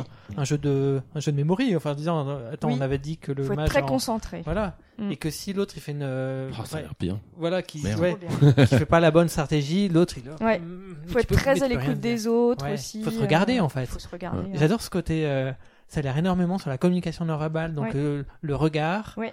euh, le- les mots en fait. Mais on a, on a, parce que tu disais que dans le jeu, on est, on est, on doit pas faire des choses expressives, c'est-à-dire pas donner Non. du sens avec des, des gestes. Non, euh, juste les yeux, le, le- le regard, et juste, euh, il y a un pion d'intervention qu'on peut... ouais. euh, Je suis pas d'accord quoi. Ouais, c'est ça. Ouais. Genre, tu dois faire quelque chose, toi. Ah mais on peut le euh, poser le pion sur le sur le truc? Bah, en gros, on, on peut le, enfin, le faire taper sur la table. Ah mais on peut pas le table mettre, avec. on peut pas Non. le mettre sur le plateau. Non, pas du tout. D'accord. On peut juste taper sur la table avec, Ah euh, ouais. dans la direction d'un joueur, pour lui dire de faire quelque chose. Ok. Genre, mais c'est toi Ouais, qui puis comme généralement il a que deux actions, moi ça dit je veux que ça soit toi qui réagisse quoi. Exactement. Euh, trouve ce que tu dois faire mais c'est toi qui dois C'est réagir. ça. Pour qu'il ait toi-même. vraiment, euh, il doit Ouais. faire attention, il doit réfléchir encore plus. C'est ça. Ok. Voilà. Oh bien. Mm. Excellent. Hyper bien. Ça fait envie. hein. Je vous le conseille. Magic Maze De Sit Down. De Sit Down. C'est l'édi- le- L'éditeur, ouais, Sit Down. C'est des Belges. Ah, de Sit Down. Je croyais que c'était Magic, Magic- Maze 2 points. Magic de Sit Maze. Down. Non, Non, c'est un éditeur, Sit Down. Magic Maze de l'éditeur Sit Down. C'est un éditeur Mhm. belge. Oui. Ok, super. Je découvre. Quel plaisir. Mais C'est aussi ça, pour le coup, de découvrir. Je crois qu'on découvre tous aussi ce, ce jeu. Ouais, Enfin, carrément. c'est pour ça que ça fait plaisir de, euh, de t'avoir. On arrive gentiment à la conclusion Oh, bah oui, ah. de ce petit épisode. Ah, Oui. Moi, je termine peut-être par une conclusion. Ça sera pas spécialement un jeu. Mon gros problème avec euh, 2017, les amis, c'est que beaucoup des mécaniques que j'ai adorées, c'est des mécaniques dont je peux pas parler. C'est euh, c'est des mécaniques qui, au moment où on commence à les à les décrypter, euh, sont gâchées en fait. euh, euh, et autres. Mais euh, je peux juste dire ça. Je pense pour moi 2017, ça a été à bien des égards, que ce soit avec un jeu comme euh, Hellblade, euh, Senua's Sacrifice, de Ninja Theory, ou avec Nier Automata dont tu parlais, euh, dont tu parlais aussi avant, ou même euh, Doki Doki Literature Club dont moi je parlais aussi avant. On a, euh, moi je, je fais un lien avec beaucoup de jeux justement qui réfléchissent à notre rapport à la sécurité des données, à notre sécurité aussi dans le jeu, avec qu'est-ce que ça implique aussi. Euh, même des, des éléments aussi simples que la sauvegarde, les données, le fait de pouvoir euh, retourner au jeu, de nous mettre réellement en danger euh, humainement. Et, et, et ça veut pas dire que c'est que 2017, mais je pense qu'il y a une vraie réflexion qui qui se met en place aussi dans beaucoup de jeux expérimentaux, mais aussi des jeux à plus grand budget sur euh, réellement le danger que ça implique en fait sur notre temps de jeu, le temps qu'on a investi dans un jeu et comment cette donnée émotionnelle peut potentiellement après être exploitée par euh, les game designers. Je vais pas en dire beaucoup plus parce qu'en dire beaucoup plus c'est effectivement très problématique. Mais je pense pour moi 2017 ça a été beaucoup ça. Ça a été un espèce de jeu émotionnel sur quelque chose d'intelligent pour moi dans le game design, c'est-à-dire qui qui ne génère pas une émotion qui est que liée à quelque chose qu'on retrouve déjà dans la littérature ou qu'on retrouve déjà dans le cinéma, ce qui a aussi le droit d'exister évidemment dans le jeu vidéo, qui est plus lié à des catégories comme le mélodrame, des catégories génériques hein, évidemment comme le mélodrame, euh, la romance, euh, la tristesse et autres, mais qui pour le coup nous nous frappe réellement dans notre chair de joueurs, donc dans l'application qu'on a dans les jeux, le temps qu'on y met, le plaisir qu'on y passe, c'est réellement le le, le danger qu'il peut y avoir aussi dans évidemment le- le- le- l'implication que, que ça a d'avoir toute notre expérience qui est générée par un, un ordinateur euh, ou une machine et qui est gardée euh, à l'intérieur. Je terminerai euh, un petit peu là-dessus sur ces paroles un peu mystérieuses et autres. Merci, euh, merci à tous. Euh, moi je dis bienvenue 2018. Ah oui, Euh, oui, Ouais. avec plein de Bonne bonnes année. Euh, ça me fait ça me fait tellement plaisir d'avoir ce panel merveilleux de, de gens devant moi qui, qui qui nous permettent de de pénétrer, de rentrer dans 2018 d'une manière un peu heureuse, ouverte, avec tellement de nouvelles choses, tellement de belles explorations qui se mettent en place en termes de game design. On se moque de moi parce que j'écarte les On lève bras. tous les bras là. Non, J'écarte les bras. Nous sommes amour, nous sommes amour, nous sommes pixels. Pénétrons 2010. Pixel d'amour. Ouais, ouais. Telle une Kate Winslet et un Le- Leonardo DiCaprio face euh, Ça, c'est pas à l'avant de la 2017, proue du, contre, du Titanic. et je vous dis au revoir à tous. Merci de nous Avec avoir the king of the, of the game. Ouais, c'est ça. Survivor. Survivor. Euh, et puis évidemment un petit smack à Beyoncé euh, Survivor. Si tu nous écoutes, On finit sur un toi. petit Beyoncé avec du Yoshi. Bah, C'est euh, mais oui, quoi. obligatoire. Maintenant, c'est obligatoire de terminer Ouais, avec un petit. Yoshi qui chante sur euh, Survivor de Destiny's Child. Et je passe la main à Vutraire pour le montage. Merci à tous et gros bisous. Merci, à. Marion. Oui, Marion, merci beaucoup. On se réjouit de te réentendre. Ciao, ciao. Yes. Au revoir. Bye bye.